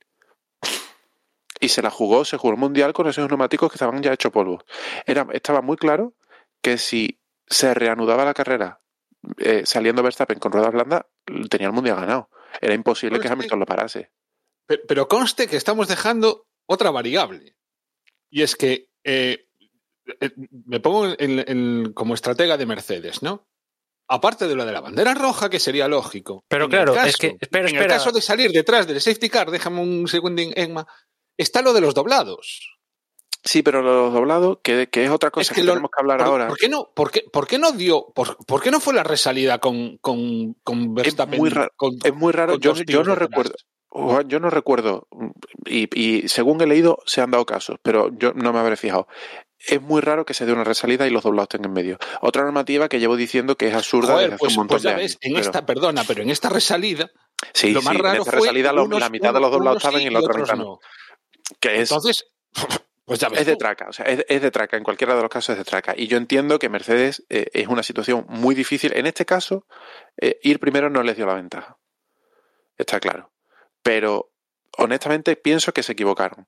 Que ellos tendrían un- una opción, forzar a Masi a sacar una bandera roja, gritándolo, o sea, diciéndolo todo el mundo, poniendo una, bande- una, una pancarta para que saliesen las cámaras de televisión, o, o- o cruzando a botas en pista y provocar una bandera roja. Quiero decir, ellos tendrían que haber apostado por una bandera roja, y si no es eso, y nos lo vamos a jugar en pista, juégatelo con los mejores neumáticos. Esas son las dos opciones que yo creo que tenía Mercedes, y no tiró por ninguna de las dos, al menos que sepamos. Mm. Y ahora, esa- ese es mi punto de vista de lo deportivo. Ahora, si queréis, os dejo y hablamos de lo, No, de lo no deportivo. pa- Para, el deportivo, claro, es que lo estamos haciendo en base a lo, a lo que pasó, pero si cambias un, un algo de tal, eso tiene repercusiones porque Claro, tú claro. puedes pensar, Sí, bueno, hilar, hilar los puntos hacia atrás es pero, fácil. Eh, pero tú estamos, final de campeonato, los coches llevan con los motores 300.000 la leche de kilómetros. Vale. mm, ¿Quién te dice que fallaron Williams, Alfa Romeo? De repente van a dar la reanudación y falla de repente. Ocon le peta el motor. Ala, venga, pues adiós. No hay reanudación. Se fastidió el asunto. Eh, y tú has entrado y el otro no, y te quedas con cara tonto. Pues ahora mismo estaríamos hablando de la parte de Sí. las metidas parte de la FIA, de la cagada monumental, histórica, plus cuan perfecta, de Mercedes metiendo a tal y tal. Claro, es que al final, mm, si nos ponemos en los incontables y tal, pues. Es que, claro, estamos hablando de ciencia ficción. Ciencia- Esto ciencia ficción, ¿no? Pero Sí, sí, a, a toro pasado todo se ve muy fácil. Mm, Yo es que mm, mm, argumento esto porque es que yo en directo estaba viendo que Mercedes estaba perdiendo el mundial. Y, Pero y lo estaba, cierto, José, es que cualquiera de las situaciones, Mercedes entrar ahí tiene neumáticos tal, Verstappen tenía una posibilidad. Por delante, Sí, por claro, detrás, Verstappen cosa tiene- pero que esa antes- posibilidad, antes de la Tifi, esa posibilidad sí no que es verdad que es rem- fru- esa, esa posibilidad es fruto de la suerte, porque el accidente de la Tifi sí que no tiene culpa Masi ni nadie, o sea, hay Bueno, no hay, bueno. no hay, no hay suspicacias. No, hombre, quiero decir, no hay suspicacias de que sea Red Bull que ha, que ha accidentado un coche, como estábamos hablando antes de la carrera. No, No, el pobre mira, Latifi se, se piñó no y se piñó. Y eso es suerte. los mensajes de odio que debe estar recibiendo desde el domingo. Que bueno, viendo lo Bueno, que pasó pues en Singapur con el señor mismos yo ya no pongo, que. no pongo la mano en el fuego por nadie ya, ¿eh? en- después de lo de Singapur del señor Piqué, no pongo la, en la mano en el fuego por nadie. ¿eh? Yo es lo que decía antes de la carrera. Yo después de lo de Singapur y en el señor Piquet ya veo muy difícil que alguien fuerce un accidente en pista. Porque de aquella, ¿quién se iba a imaginar que aquello fue intencionado? Quiero decir, yo en directo, ni, incluso a posteriori y habiendo ya resolución del caso, yo sigo sin tener... O sea, a mí me parece No, de aparte, que un piloto se piñe queriendo. Pero en aquella época no teníamos pero esta- Twitter, en ¿no? esta carrera- no había No, pero en esta carrera, perdón, en este campeonato ha- se ha dado varias circunstancias. Ha habido accidentes total y absolutamente forzados. Pero claros, además. O sea, cuando acabaron uno encima del otro, eso sí no fue aposta, fue apártate tú que yo no me quito. Sí, pero, sí, pero. Juan, una cosa, una cosa es dos pilotos luchando por una posición que digan no me voy a quitar y el otro yo tampoco voy a quitar, pues nos piñamos, pues nos piñamos, ¿vale? Y eso es mm, un no hay huevos, y perdón por la expresión. Sí, Y sí. otra cosa es, y otra cosa es la estrategia de no voy a chocar a un, a un toro roso para que entonces forzar la parada de. No, mira, eso no creo ya que vaya a ocurrir más, porque pasó con Piquet y se formó lo que se formó, y, y todo el mundo debería haber aprendido la lección. Mm. No lo Pero sé. bueno, por, eso digo que un tercero, o sea, así como estrategia de tal, estoy contigo, ¿no? Bueno, no sé, las cosas como son. Eh, o sea, ir a posta no, pero también ir decir eso, o sea, mm, prefiero chocar contigo a que me pases. No, claro, Eso- mira, una, una, eso una- un accidente- sí, ¿eh? un accidente intencionado que no me hubiese extrañado ver es que Red Bull le dijese a Pérez, no lo dejes pasar bajo ningún concepto. Tal Antes, cual. Por antes de dejarlo pasar, os quedáis los dos fuera de carrera. Eso hubiese podido pasar y no me hubiese extrañado. Bueno, hubiese sido muy heavy, pero no me hubiese extrañado. Pero el, el- el hacer Red Bull o Mercedes o quien sea que un segundo piloto o un piloto de otro equipo se, se accidente intencionadamente para forzar un safety car o una bandera roja, eso no, eso, eso ya no, Sí, no, me parece mucho. Eso me parece mucho. Sí, sí, estoy de acuerdo, estoy, estoy de acuerdo. Bueno, y después el tema de, la FIA, lo que comentaba antes, porque primero la decisión de sacar el safety, que igual, igual inicialmente das una vuelta con el safety, pero ya la segunda la siguiente ya dices bandera roja y, y empezamos de cero. Pero después el tema de, de los doblados, eh, bueno, antes os acordaréis que se compactaba todo y doblados de por medio y era lo que había se habló, bueno, a ver si quitamos los doblados. Vale, introdujeron una hace no sé cuántos años, ya teníamos nosotros el podcast de, Sí, venga, vale, tanto. que mm, se compacta todo y los doblados pues se pueden desdoblar y todo esto para que haya competición tal, y introducieron la norma.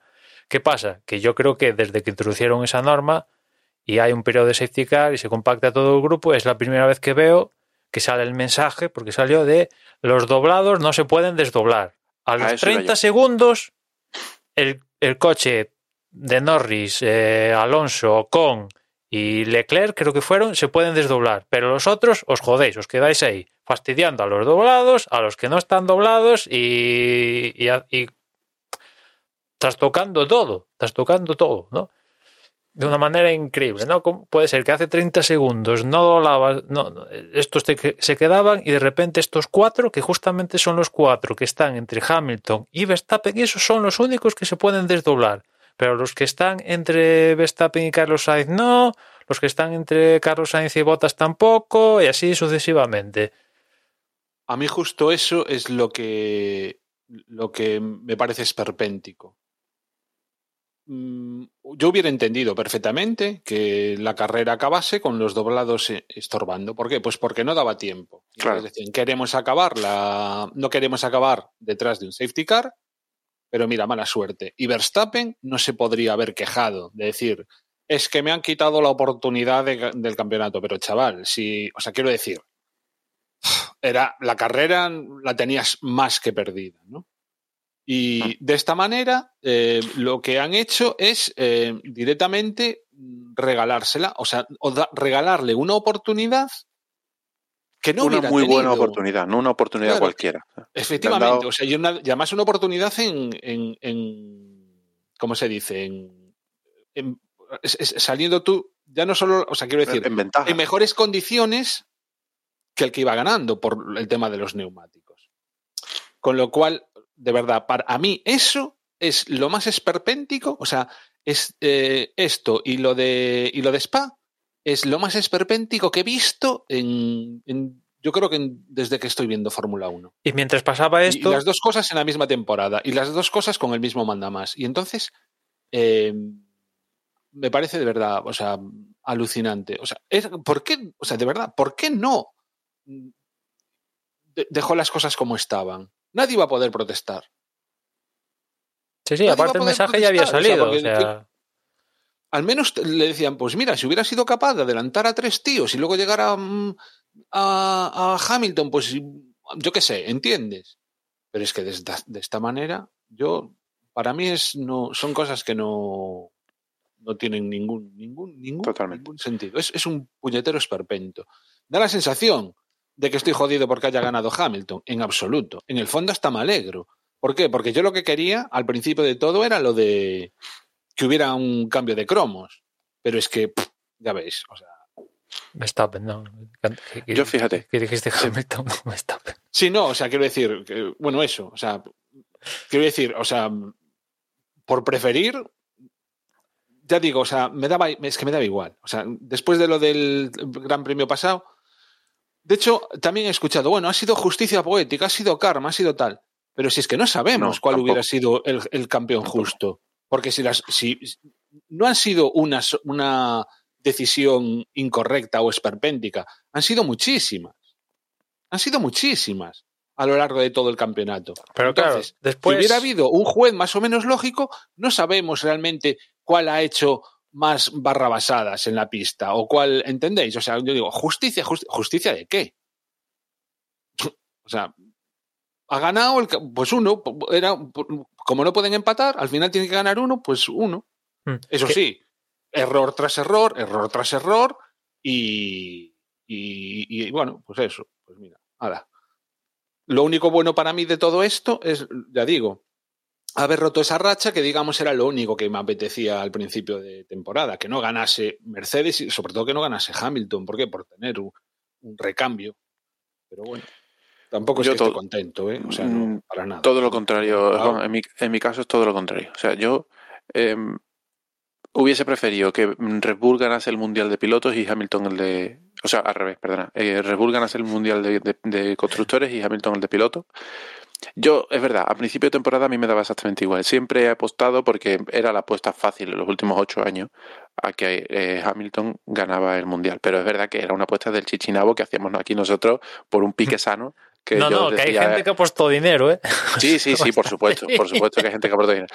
Yo aquí no me he jugado ni un, ni un, ni un céntimo, pero es verdad que yo siempre he, he jugado la coña de en Barcelona decir, "Ah, el Mundial ya lo ha ganado Hamilton. Eh, y ha estado a punto. Quiero decir, no creo, eh, llevo mucho tiempo acertando, por- para mi desgracia. Y este año que yo quería, bueno, quería, no sé, ya me apetecía que alguien rompiese el récord de Schumacher, porque Schumacher es un piloto que tampoco me caía especialmente bien. Eh, pero también quería que alguien rompiese la hegemonía de, de- de Mercedes, porque no, no, no es plato de, agrado de nadie que un equipo dominante durante tantísimos eh, campeonatos seguidos. Entonces, si Red Bull hubiese ganado el campeonato de, equipos y Hamilton hubiese roto eh, el, el- el récord de Schumacher, yo hubiese estado contento. También pienso que es que este año Hamilton ha conducido excepcionalmente bien, o al menos mucho mejor de lo que lo ha hecho Verstappen, porque Verstappen, sigo pensando, que aunque sea un gran piloto y tenga mucho talento, juega al límite del reglamento y muchas veces pasando la, la raya. Y no me gusta. Ese tipo de pilotos a mí no me gustan. Es una opinión totalmente personal. Entonces, estoy fastidiado porque, por una parte, creo que el resultado es injusto, pero es que, por otra parte, si, si Verstappen hubiese ganado la carrera de una forma limpia, no tendría nada que objetar. Pero es que ha ganado la carrera. Esta carrera, ya no me, ya no me centro en el campeonato. Esta carrera la ha ganado por dos, por dos factores. Uno, suerte y dos, eh, eh, normativa a su favor. A su favor, mm, vamos a llamarlo, no digo que haya sido intencionado, pero se lo han regalado. Hayan querido o no hayan querido, se lo han regalado. Entonces, mm, me, me, me sienta muy mal que, que se decida un campeonato del mundo por el capricho o la ineptitud de un, de un señor o de un grupo de señores. Si analizamos mm, la- las acciones de Masi en las últimas seis vueltas, pues se equivoca sacando el safety car en vez de sacar bandera roja directamente, porque es lo que comentabais de Azerbaiyán, lo de Mónaco de hace mm, cinco o seis años, de oye, no queremos terminar una carrera y un campeonato detrás del safety car, vamos a sacar bandera roja, arreglamos las barreras, sacamos el coche, todo el mundo pone nuevas ruedas nuevas y nos lo jugamos una carrera al sprint de cinco vueltas. Eso hubiese sido un espectáculo sano y justo y, y hubiese quedado estupendamente en televisión, hubiese eh, agradado al espectador, hubiese agradado a los pilotos y a los equipos y todo el mundo estaría contento. Se equivoca, saca el safety car. Saca el safety car y en el momento que Mercedes tiene que tomar una decisión y entra, como decía antes, creo que Mercedes se equivoca en no presionar por una bandera roja, pero por otra parte Masi se tiene que dar cuenta de que ha forzado a un equipo a tomar una decisión que puede poner en riesgo el Mundial de una forma totalmente arbitraria. Y en ese momento debería sacar la bandera roja para que, eh, lo he dicho al revés, bueno, Mercedes no entra, entra Verstappen y dice, bueno, pues si saco la bandera roja ahora tampoco pasa nada. Todo el mundo pone ruedas nuevas, volvemos a tener la carrera del sprint a cinco vueltas. Se vuelve a equivocar y llegamos al punto de los, de los doblados, que creo que toma la decisión correcta cuando dice no se van a desdoblar, porque se van a desdoblar en la última vuelta y además el reglamento dice que en la vuelta que los pilotos se desdoblan eh, no es la vuelta en la que se retira el safety car, sino que tiene que ser en la siguiente, por lo tanto Mercedes tiene razón en su reclamación. Eh, pues, pues, cuando dicen no se van a desdoblar, le llama a Horner, le pega dos gritos y dice, bueno, venga, vale, pues que se desdoblen estos tres o estos cuatro que están estorbando aquí en medio. O sea, es todas las decisiones que podía tomar mal, las toma mal, algunas incluso al, al borde del reglamento. Un director de carrera que toma decisiones eh, que son ilegales con el reglamento en la mano. Entonces, me parece que evidentemente la reclamación de Mercedes tiene sentido y tienen razón, pero no le, no le pueden dar el mundial en los despachos. Eso sería eh, el, el, fin del deporte como deporte. Se convertiría en un espectáculo de, de, en un espectáculo televisivo, pero dejaría de, ser un deporte, que, que ya está bastante lejos de ser un deporte, pero lo dejaría ser totalmente.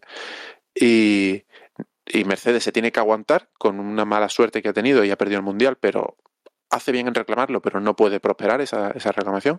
Pero es que eh, eh, las decisiones de Masi, aparte de que deciden un mundial arbitrariamente, es que están al margen del reglamento. O sea, es que eh, la FIA debería haber actuado ya de oficio y despedirle a día de hoy. Ha pasado cuatro días y ese tío sigue ahí. ¿Y, y qué me decís? Es casi como medio cambio, pero es que lo estabas diciendo y estaba recordando durante la carrera ¿Qué me decís de los comentarios de Pedro de la Rosa de aplaudiendo a la FIA por lo bien que lo ha hecho en esta última vuelta? O sea, Claro, en este es- último tramo. Eso es ¿No lo que decíamos, lo que decíamos al principio, Juan. Eh, la gente que no es aficionada a la Fórmula 1 ha visto un espectáculo en una vuelta que les ha parecido muy bonito de ver por televisión y muy emocionante, pero es que la gente que está dentro de la Fórmula 1 también comparte esa opinión.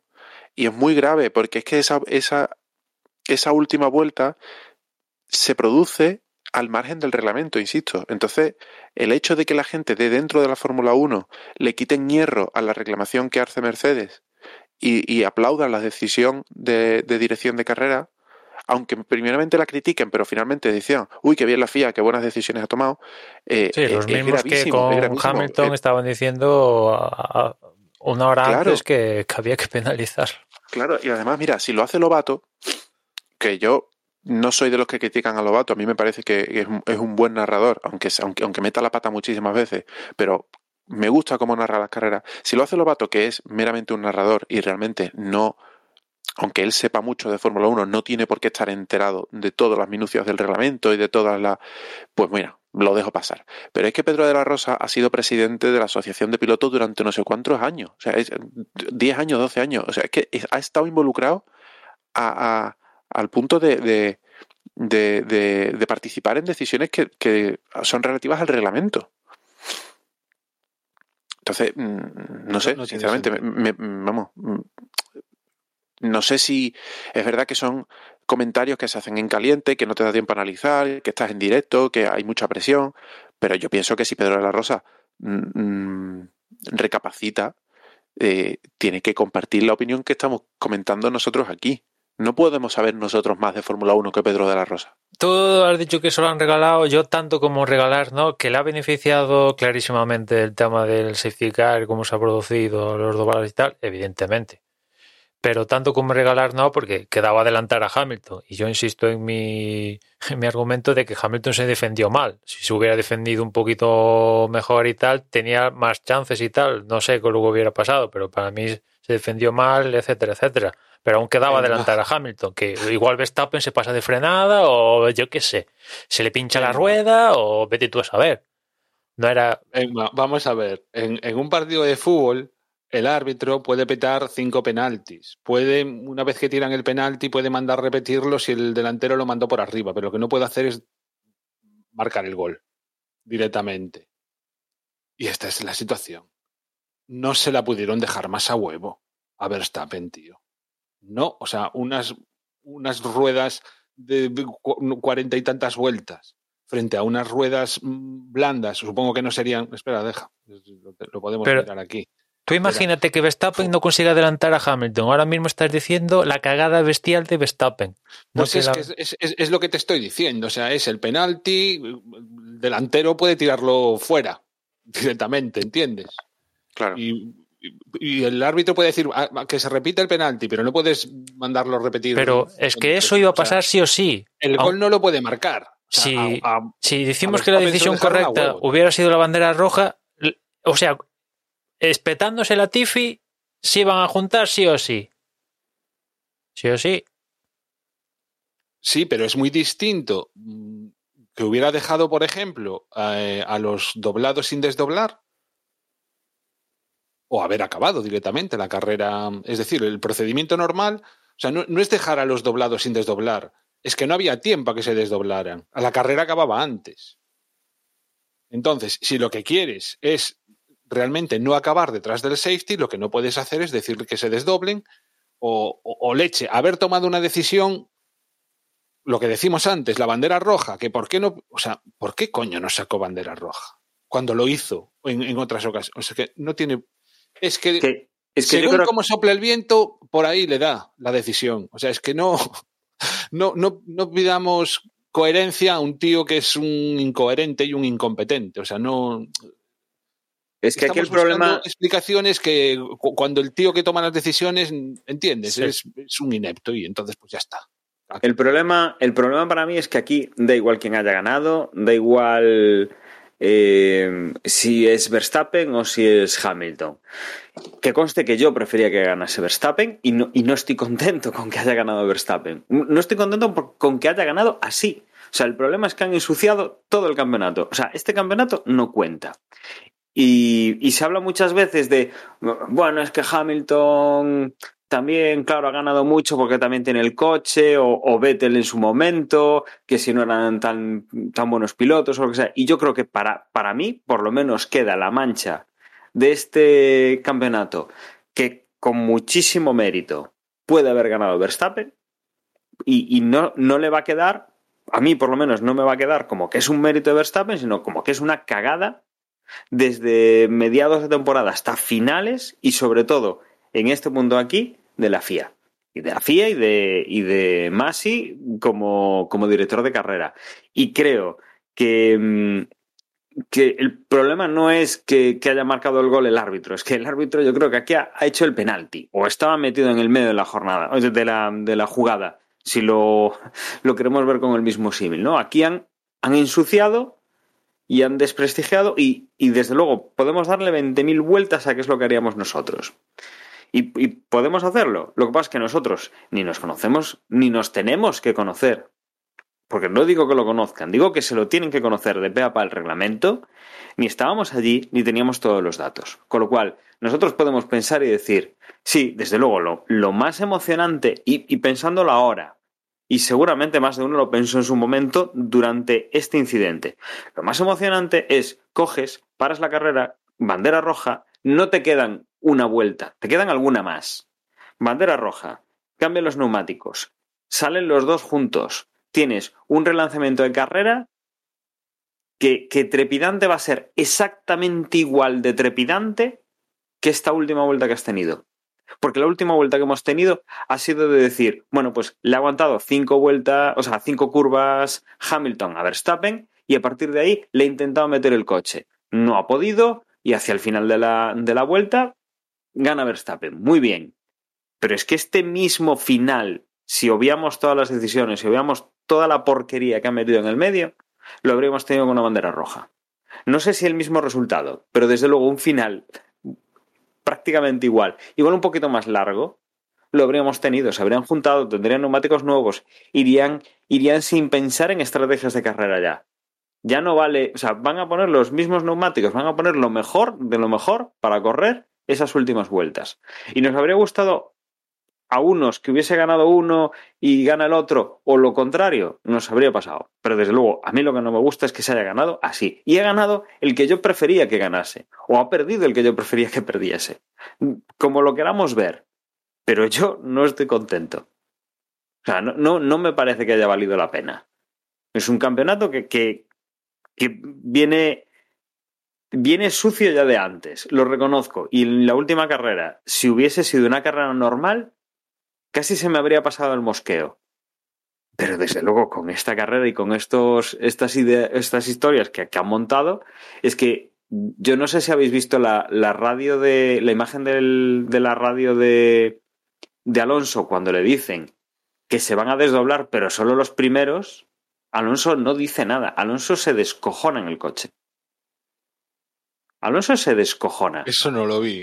Hay Pues ahí yo algún tampoco lo vídeo de eso. Ah, pues hay, hay un vídeo en el cual le dicen a Alonso que no va a haber desdoblamiento y Alonso se descojona en el coche. No le dicen nada más al, al, al ingeniero. Se descojona. Si tienes el enlace por ahí, pásalo, por favor. Pues, pues lo he de buscar porque sí que lo, lo vi esta tarde. Y bueno, después Mercedes reclamó dos reclamaciones. La primera de ellas es porque dicen que Verstappen adelantó a Hamilton en periodo de safety car, cosa que los comisarios admiten que así fue, que, Hamil- que Verstappen brevemente y por pocos centímetros pero adelantó. Que ahí también me pregunto, ¿qué cojones hace Verstappen poniéndose en safety car en paralelo con Hamilton hasta el punto de adelantarlo por poco tiempo y centímetros, pero lo adelantó? Y, y los comisarios lo admiten, dicen, no, no influyó en el resultado cuando se ya da luz verde, está detrás, y pero ¿lo adelantó? Sí, pues sanción Sí. al canto. Ya Correcto. está. Se acabó la película. Después, la otra sanción. Después, la otra reclamación. Perdón. El procedimiento de doblados y tal. Que evidentemente, ¿quién fiscaliza la FIA? Ellos mismos. De verdad. Es tremendo, porque eh, la primera protesta sí es contra Verstappen, pero la siguiente dicen que es contra Verstappen, pero realmente es contra la propia FIA, porque hay las cosas como son. Red Bull, joder, si el tío es así, ¿qué, qué quieres que haga yo? Eh, y claro, ¿quién fiscaliza a ellos mismos? Evidentemente nadie. Que, o sea, es que. es- es- es- no sé. Tendrá que haber otro organismo de por medio o algo, porque. No, evidentemente las dos reclamaciones se las tumbaron abajo a, a Mercedes. Yo creo que en un juzgado ordinario, ordinario eh, por ejemplo, el tema de los doblados, seguramente Mercedes tenga uno y más de un argumento en un juzgado ordinario, pero en lo deportivo, como todo va a estar cortado por la FIA, no tiene nada que hacer. Exacto. Y no me parece mal, quiero decir, en este caso concreto, si Mercedes se decide a seguir reclamando y consigue que le den la razón, que la tiene, en que el procedimiento de safety car se aplicó mal, eh, tendrá, tendrá su argumento, tendrá, tendrá su, pequeña victoria o su consolación, su, su, su, su gol de consolación, llamémoslo así, porque ningún juzgado va a conseguir que se cambie el, campeón del título o que sea, se tome como final de carrera una vuelta distinta a la que se ha tomado. Eso no creo que vaya a ocurrir, sería un desprestigio tremendo. Pero sí que es verdad que, eh, que Mercedes podría conseguir que un juzgado diga, tiene usted razón, pero no puedo hacer nada. Conste que de todas maneras, si vamos a eso, también que absolutamente todos los equipos se pongan a reclamar en los juzgados ordinarios y eh, saldrían a la luz todas las puñeteras incongruencias que ha tenido, eh, porque, o sea, tendrían que juzgar por una cosa y por, por, por, haber hecho una cosa y por haber hecho la contraria. La contraria a veces en la misma carrera. Entonces, a mí, o sea, realmente lo que me gustaría es eso, pero no, no que Mercedes fuese a los tribunales ordinarios por esto, sino que fuese Mercedes por esto, Red Bull por la primera vuelta, eh, y, y, y, y, creo que hasta lo decían en Telegram, y por ejemplo Alpine por lo de Ricciardo. Eso de esta carrera, pero también de las anteriores. Y bueno, entonces, ese es un melón que estuvieron a punto de hablar sacar los colores de realmente a la Fórmula 1. La propia FIA. Por suerte lo cerraron. Pero. Es que, o sea, sí, quiero sí, decir, sí, no, es que, sea... no, no, es que Mercedes tenga. O sea, que tiene toda la razón del mundo. ¿eh? O sea, estoy de, totalmente de acuerdo contigo. O sea, las dos reclamaciones que hace, cualquiera de las dos, deberían. Deberían haberla fallado a favor de, los criterios que, plantea Mercedes, porque es que tiene razón. Pero es que no es, que se haya equivocado la FIA en este, en este caso nada más es que se lleve equivocando toda la puñetera temporada. Y mm, este caso, o sea, decimos, vale, pero es que este error vale un campeonato. No, este error no vale todo un campeonato. Porque si se hubiese juzgado durante todo el campeonato de otra manera, no sabríamos los puntos con los que hubiera llegado Hamilton y los puntos con los que hubiera llegado. Para empezar, si, si hubiese habido carrera en Bélgica, el campeonato podría haber sido totalmente distinto. Es que, quiero decir, yo es que lo decía un poco al principio del episodio, o sea, hacer justicia, o sea, no se puede hacer justicia porque no sabemos cuál hubiera sido el justo campeón mm, de, de, este campeonato, porque es que está tan viciada, tan viciado el campeonato, han sido tantas las, las decisiones erróneas y sobre todo las, las incongruencias o las inconsistencias a la hora de juzgar que es un puro cachondeo. O sea, y lo bueno del tema es que nos gusta mucho esto y por eso lo vamos a seguir viendo. Pero, fin, o sea, esto no tiene ni pies ni cabeza.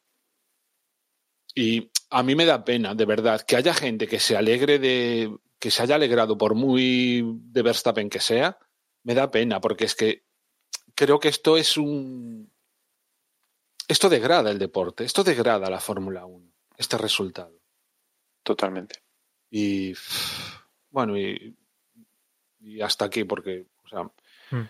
sí, un poco para romper este rollo Hamilton-Verstappen, quiero hablar de Carlos, ¿no? Porque eh, al final, con el abandono de Pérez y tal, subió al podio es cierto que a última hora con todo esto de los doblados, pues eh, él iba con neumáticos usados y los que venían por detrás iban con neumáticos recién cambiados, que eran los Alfa Tauri, que la verdad fueron uno de los más beneficiados de, aparte de Verstappen, de, esta situación, ¿no? Porque los dos Alfa Tauri estaban por, delante, por detrás de Sainz y Bottas y los dos adelantaron a Bottas y poco más, hay otra vuelta y su nada le tira el coche a Sainz seguro, ¿no? Pero al final Carlos eh, fue tercero, el cuarto podium del año, y gracias a los resultados logrados por Norris y Leclerc en, en esta carrera, pues al final Carlos hace con la quinta posición en el Mundial de, de pilotos, ¿no? Lo que muchos dicen que es el primero del resto, ¿no? Por así decirlo, ¿no? Y para ser la primera temporada en Ferrari, yo la verdad tengo que decir que Carlos me sigue sorprendiendo, ¿no? Al lado tenía Leclerc, que muchos el año pasado, os acordáis, decían, no, se está equivocando fichando por Ferrari, cómo está McLaren, está en alza y tal. Pues bueno, pues ni tan mal en ese sentido.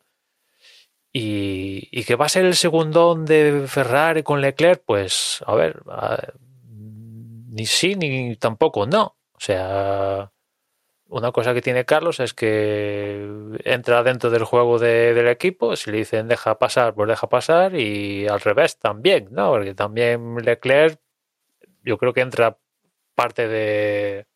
Los dos colaboran en ese sentido, ¿no? Con lo cual hay armonía en, el equipo y yo creo que beneficia, beneficia a ambos, ¿no? Y, y ha acabado, es el primer piloto en la historia que acaba todas las carreras en su temporada de debut con, con, Ferrari, ¿no? Y mira que por Ferrari han pasado pilotos de, de, calidad. Y aparte ha puntuado en todas las carreras menos en dos, que tampoco está nada mal. Si para mucha gente Norris es el piloto, guau, no va más, el tío más guay del barrio y tal, pues entonces Carlos Sainz, que ha quedado por delante de este chaval, tiene que ser la repanocha. Sinceramente, ¿no? Y aparte yo creo que yo empiezo a ver a Carlos Sainz campeón del mundo. Sí, evidentemente se tendrían que dar ciertas circunstancias que se le suministrara un coche acertado y tal y pim pam, pero ¿por qué no? ¿Por qué no? Y aparte en una temporada... Con un Ferrari competitivo, tanto Carlos como Leclerc van a tener opciones de ganar el Mundial. Y aparte, en una temporada de estas maratonianas como vamos a tener ahora siempre, eh, yo creo que esto beneficia a Carlos. Eh, el... Carlos no hace actuaciones espectaculares, pero en una temporada de 23 carreras, ahí tienes el resultado. ¿Norris hace actuaciones espectaculares? Sí, pero en una temporada de 23 carreras, ahí tienes el resultado. Sí, a mí, a mí me encanta porque yo decía cuando fui, bueno, por un lado, eh, a los que decían que hacía mal en marcharse a Ferrari, que se debería haber quedado en McLaren, pues em, no hay más que hablar, señoría.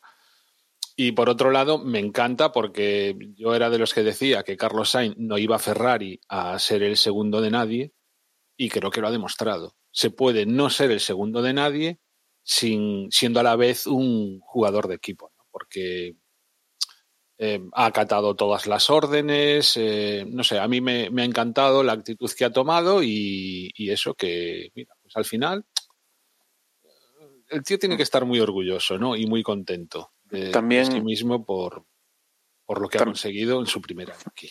Totalmente. También habla muy bien del equipo, eso, eso que comentáis de que no ha sido el segundo piloto, porque es que en Ferrari no ha habido segundo piloto.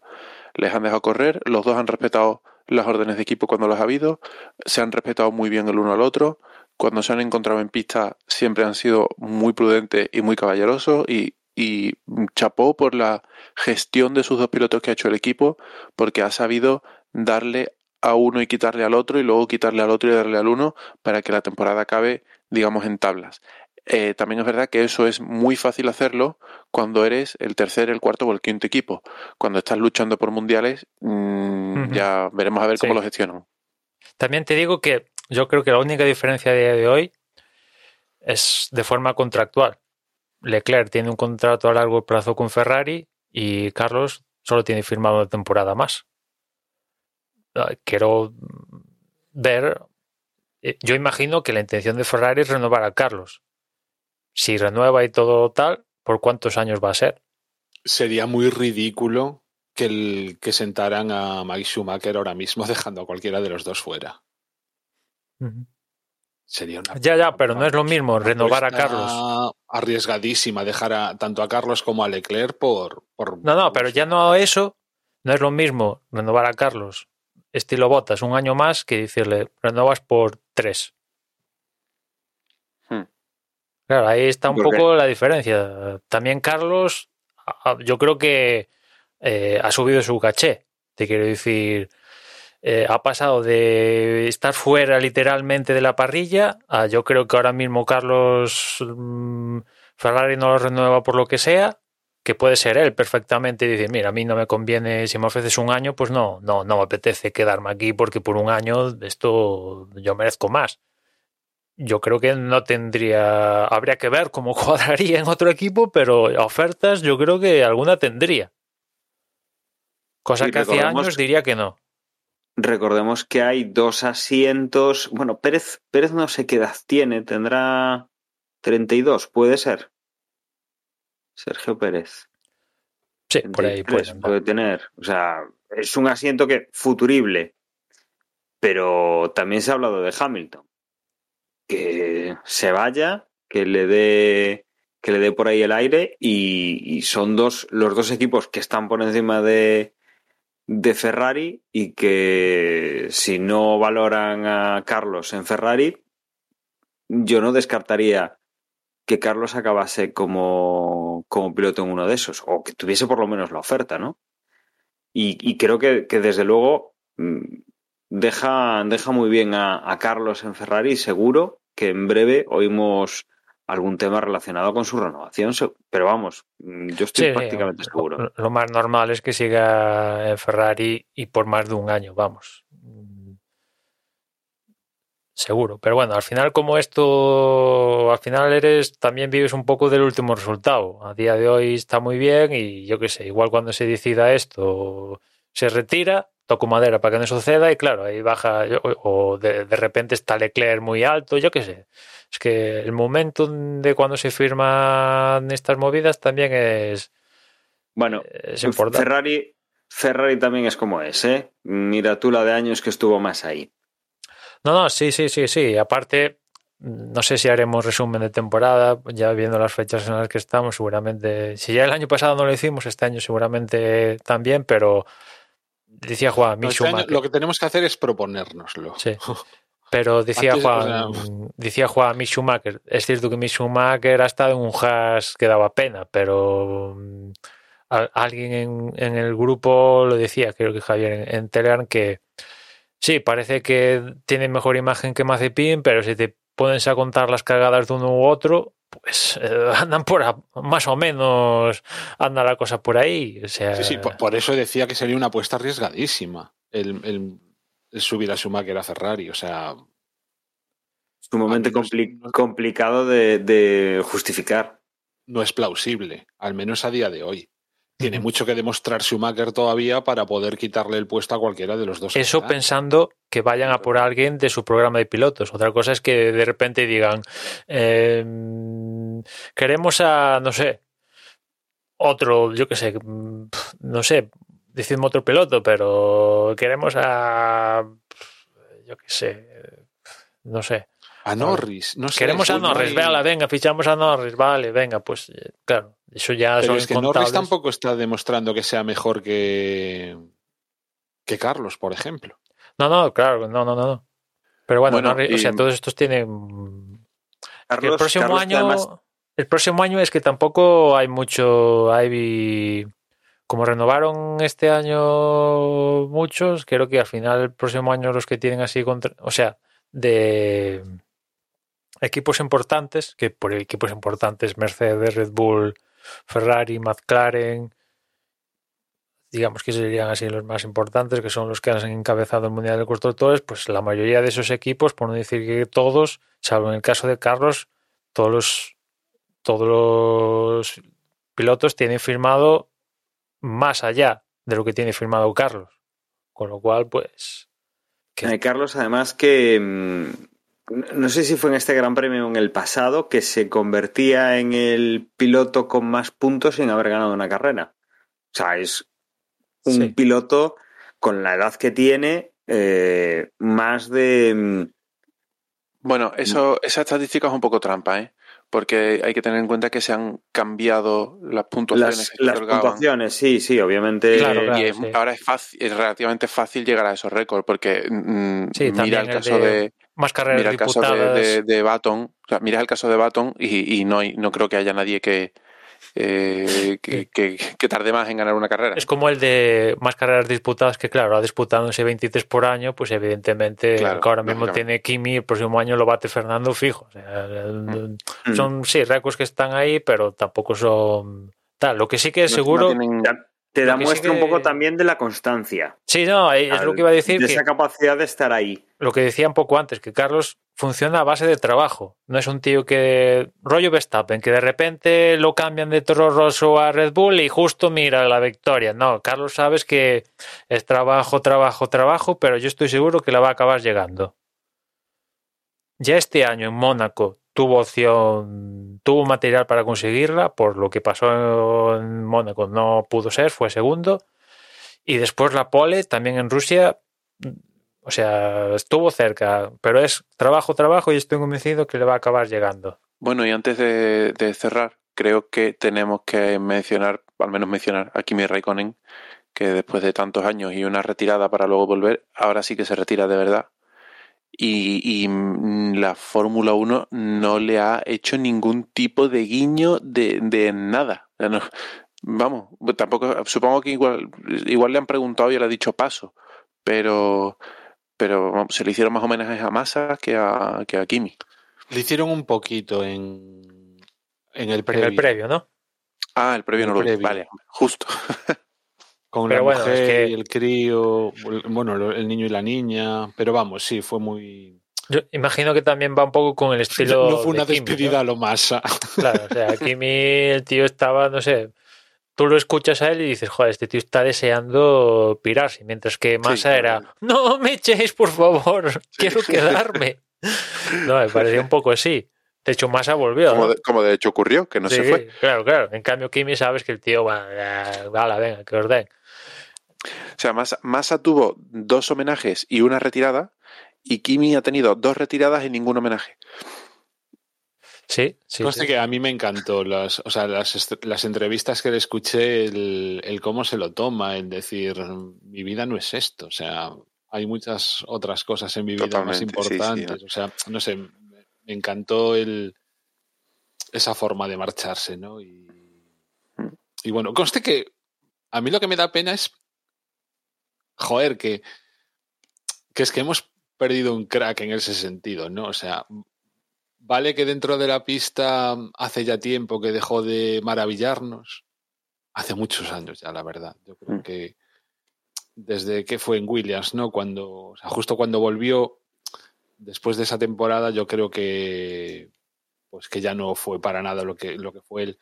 Pero no sé, ese, ese personaje eh, es, es, una pérdida irreparable. O sea, no es uno entre un millón. O sea, no hay, no, no hay relevo para Kimi. desde, desde luego ha dado mucha, muchas anécdotas y bueno, de hecho, el, el coche llegaba, llevaba con con, bueno, supongo que con pegatinas por el lateral llevaba escrito lo de ahora sí que te vamos a dejar en paz o, o algo similar, en alusión a aquella frase eh, de dejadme solo. Eh, luego también, bueno, recordaremos el, el, incidente de Brasil de Interlagos de salirse por una escapatoria pensando que el circuito era por ahí. Esas, esas cosas que, yo que sé, creo que la, la, semana pasada creo que le preguntaron por el circuito y dijo, bueno, a mí, ¿qué más me da si no voy a volver? Sí, totalmente, Arabia. O sea, es... Eh, no sé, yo no creo que haya un piloto que se tome menos en serio eh, esto de la Fórmula 1, el, no, aparte... el famoseo, el estrellato, el que le presenten a, a, Nicole Kidman y se queda así con cara de, uy, ¿esta que hace aquí? Kimi, o... Un tío con mucho talento, pero claro, que funcionaba yo creo aparte, a, a base de, de, estar motivado. Y para que, para que Kimi estuviera motivado, pff, ostras, es un poco el problema.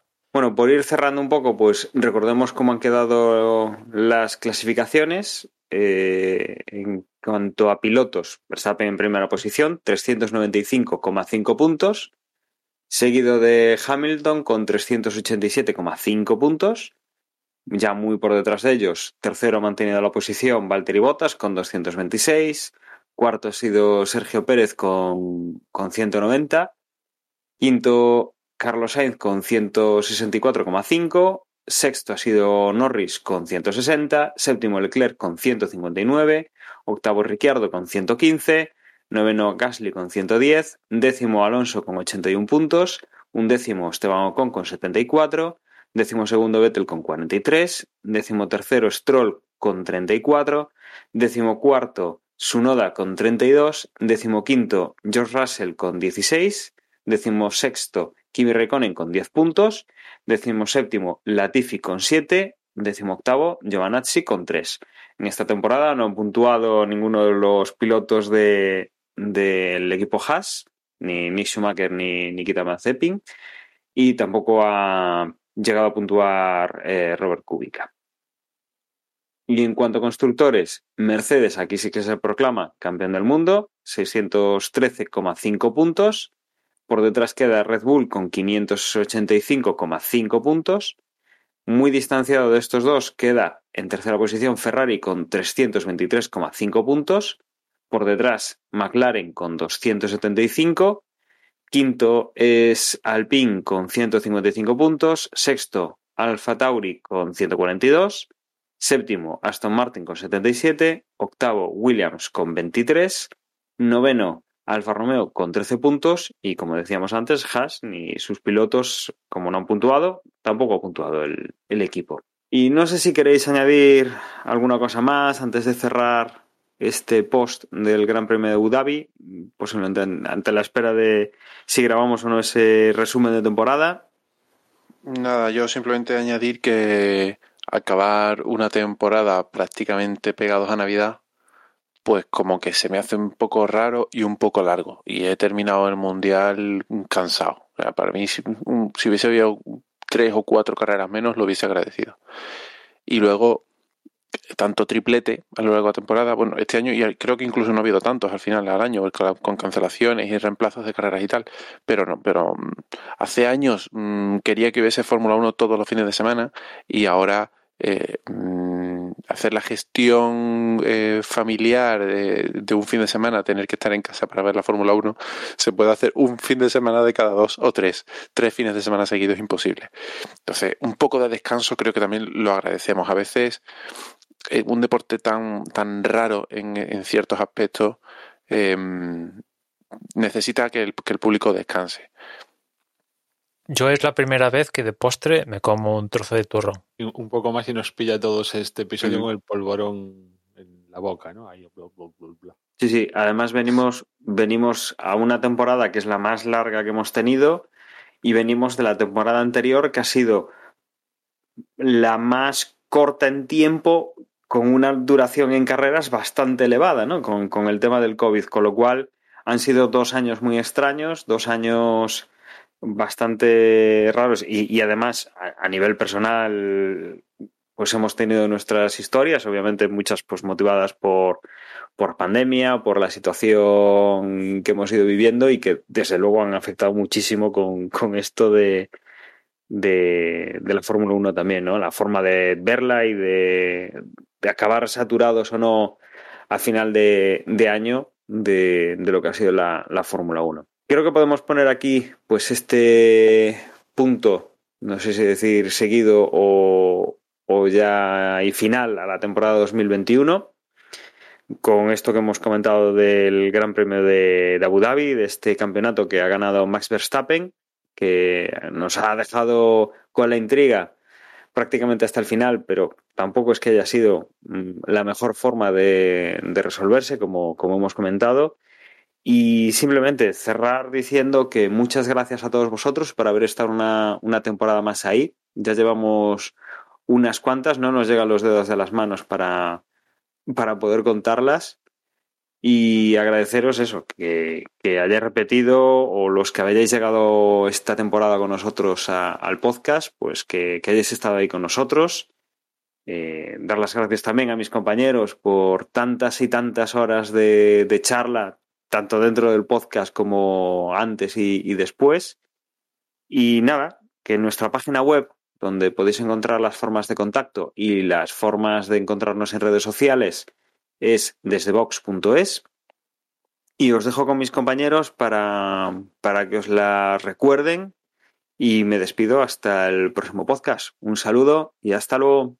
Sin lo que queda de año no nos volvéis a escuchar, pues nada, desearos unas felices navidades, felices fiestas en general y ya sabéis que en Twitter nos encontráis como arroba desde boxes y, y, nada, ya nos escuchamos en la próxima carrera. Si nos queréis enviar un email, podéis hacerlo a desde boxespodcast.gmail.com y nada, me uno a las felicitaciones, que lo paséis lo mejor que podáis en estos días, que seáis prudentes, que recordad que la COVID todavía está por ahí y, y, bueno, que de todas maneras yo voy a intentar grabar un resumen de temporada este año además, no como alguna en alguna temporada anterior que lo hemos grabado ya incluso al año siguiente.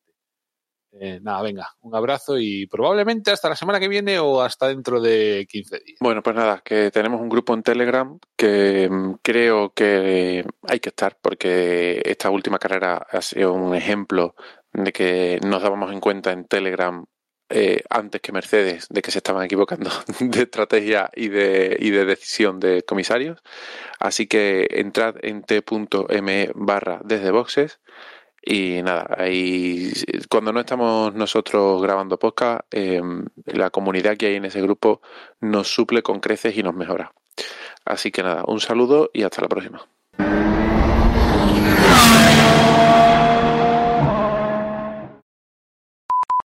Bueno, pues hacemos ahí. Vamos viendo esa semana cómo, cómo estamos e intentamos. Intentamos darle entonces. Venga.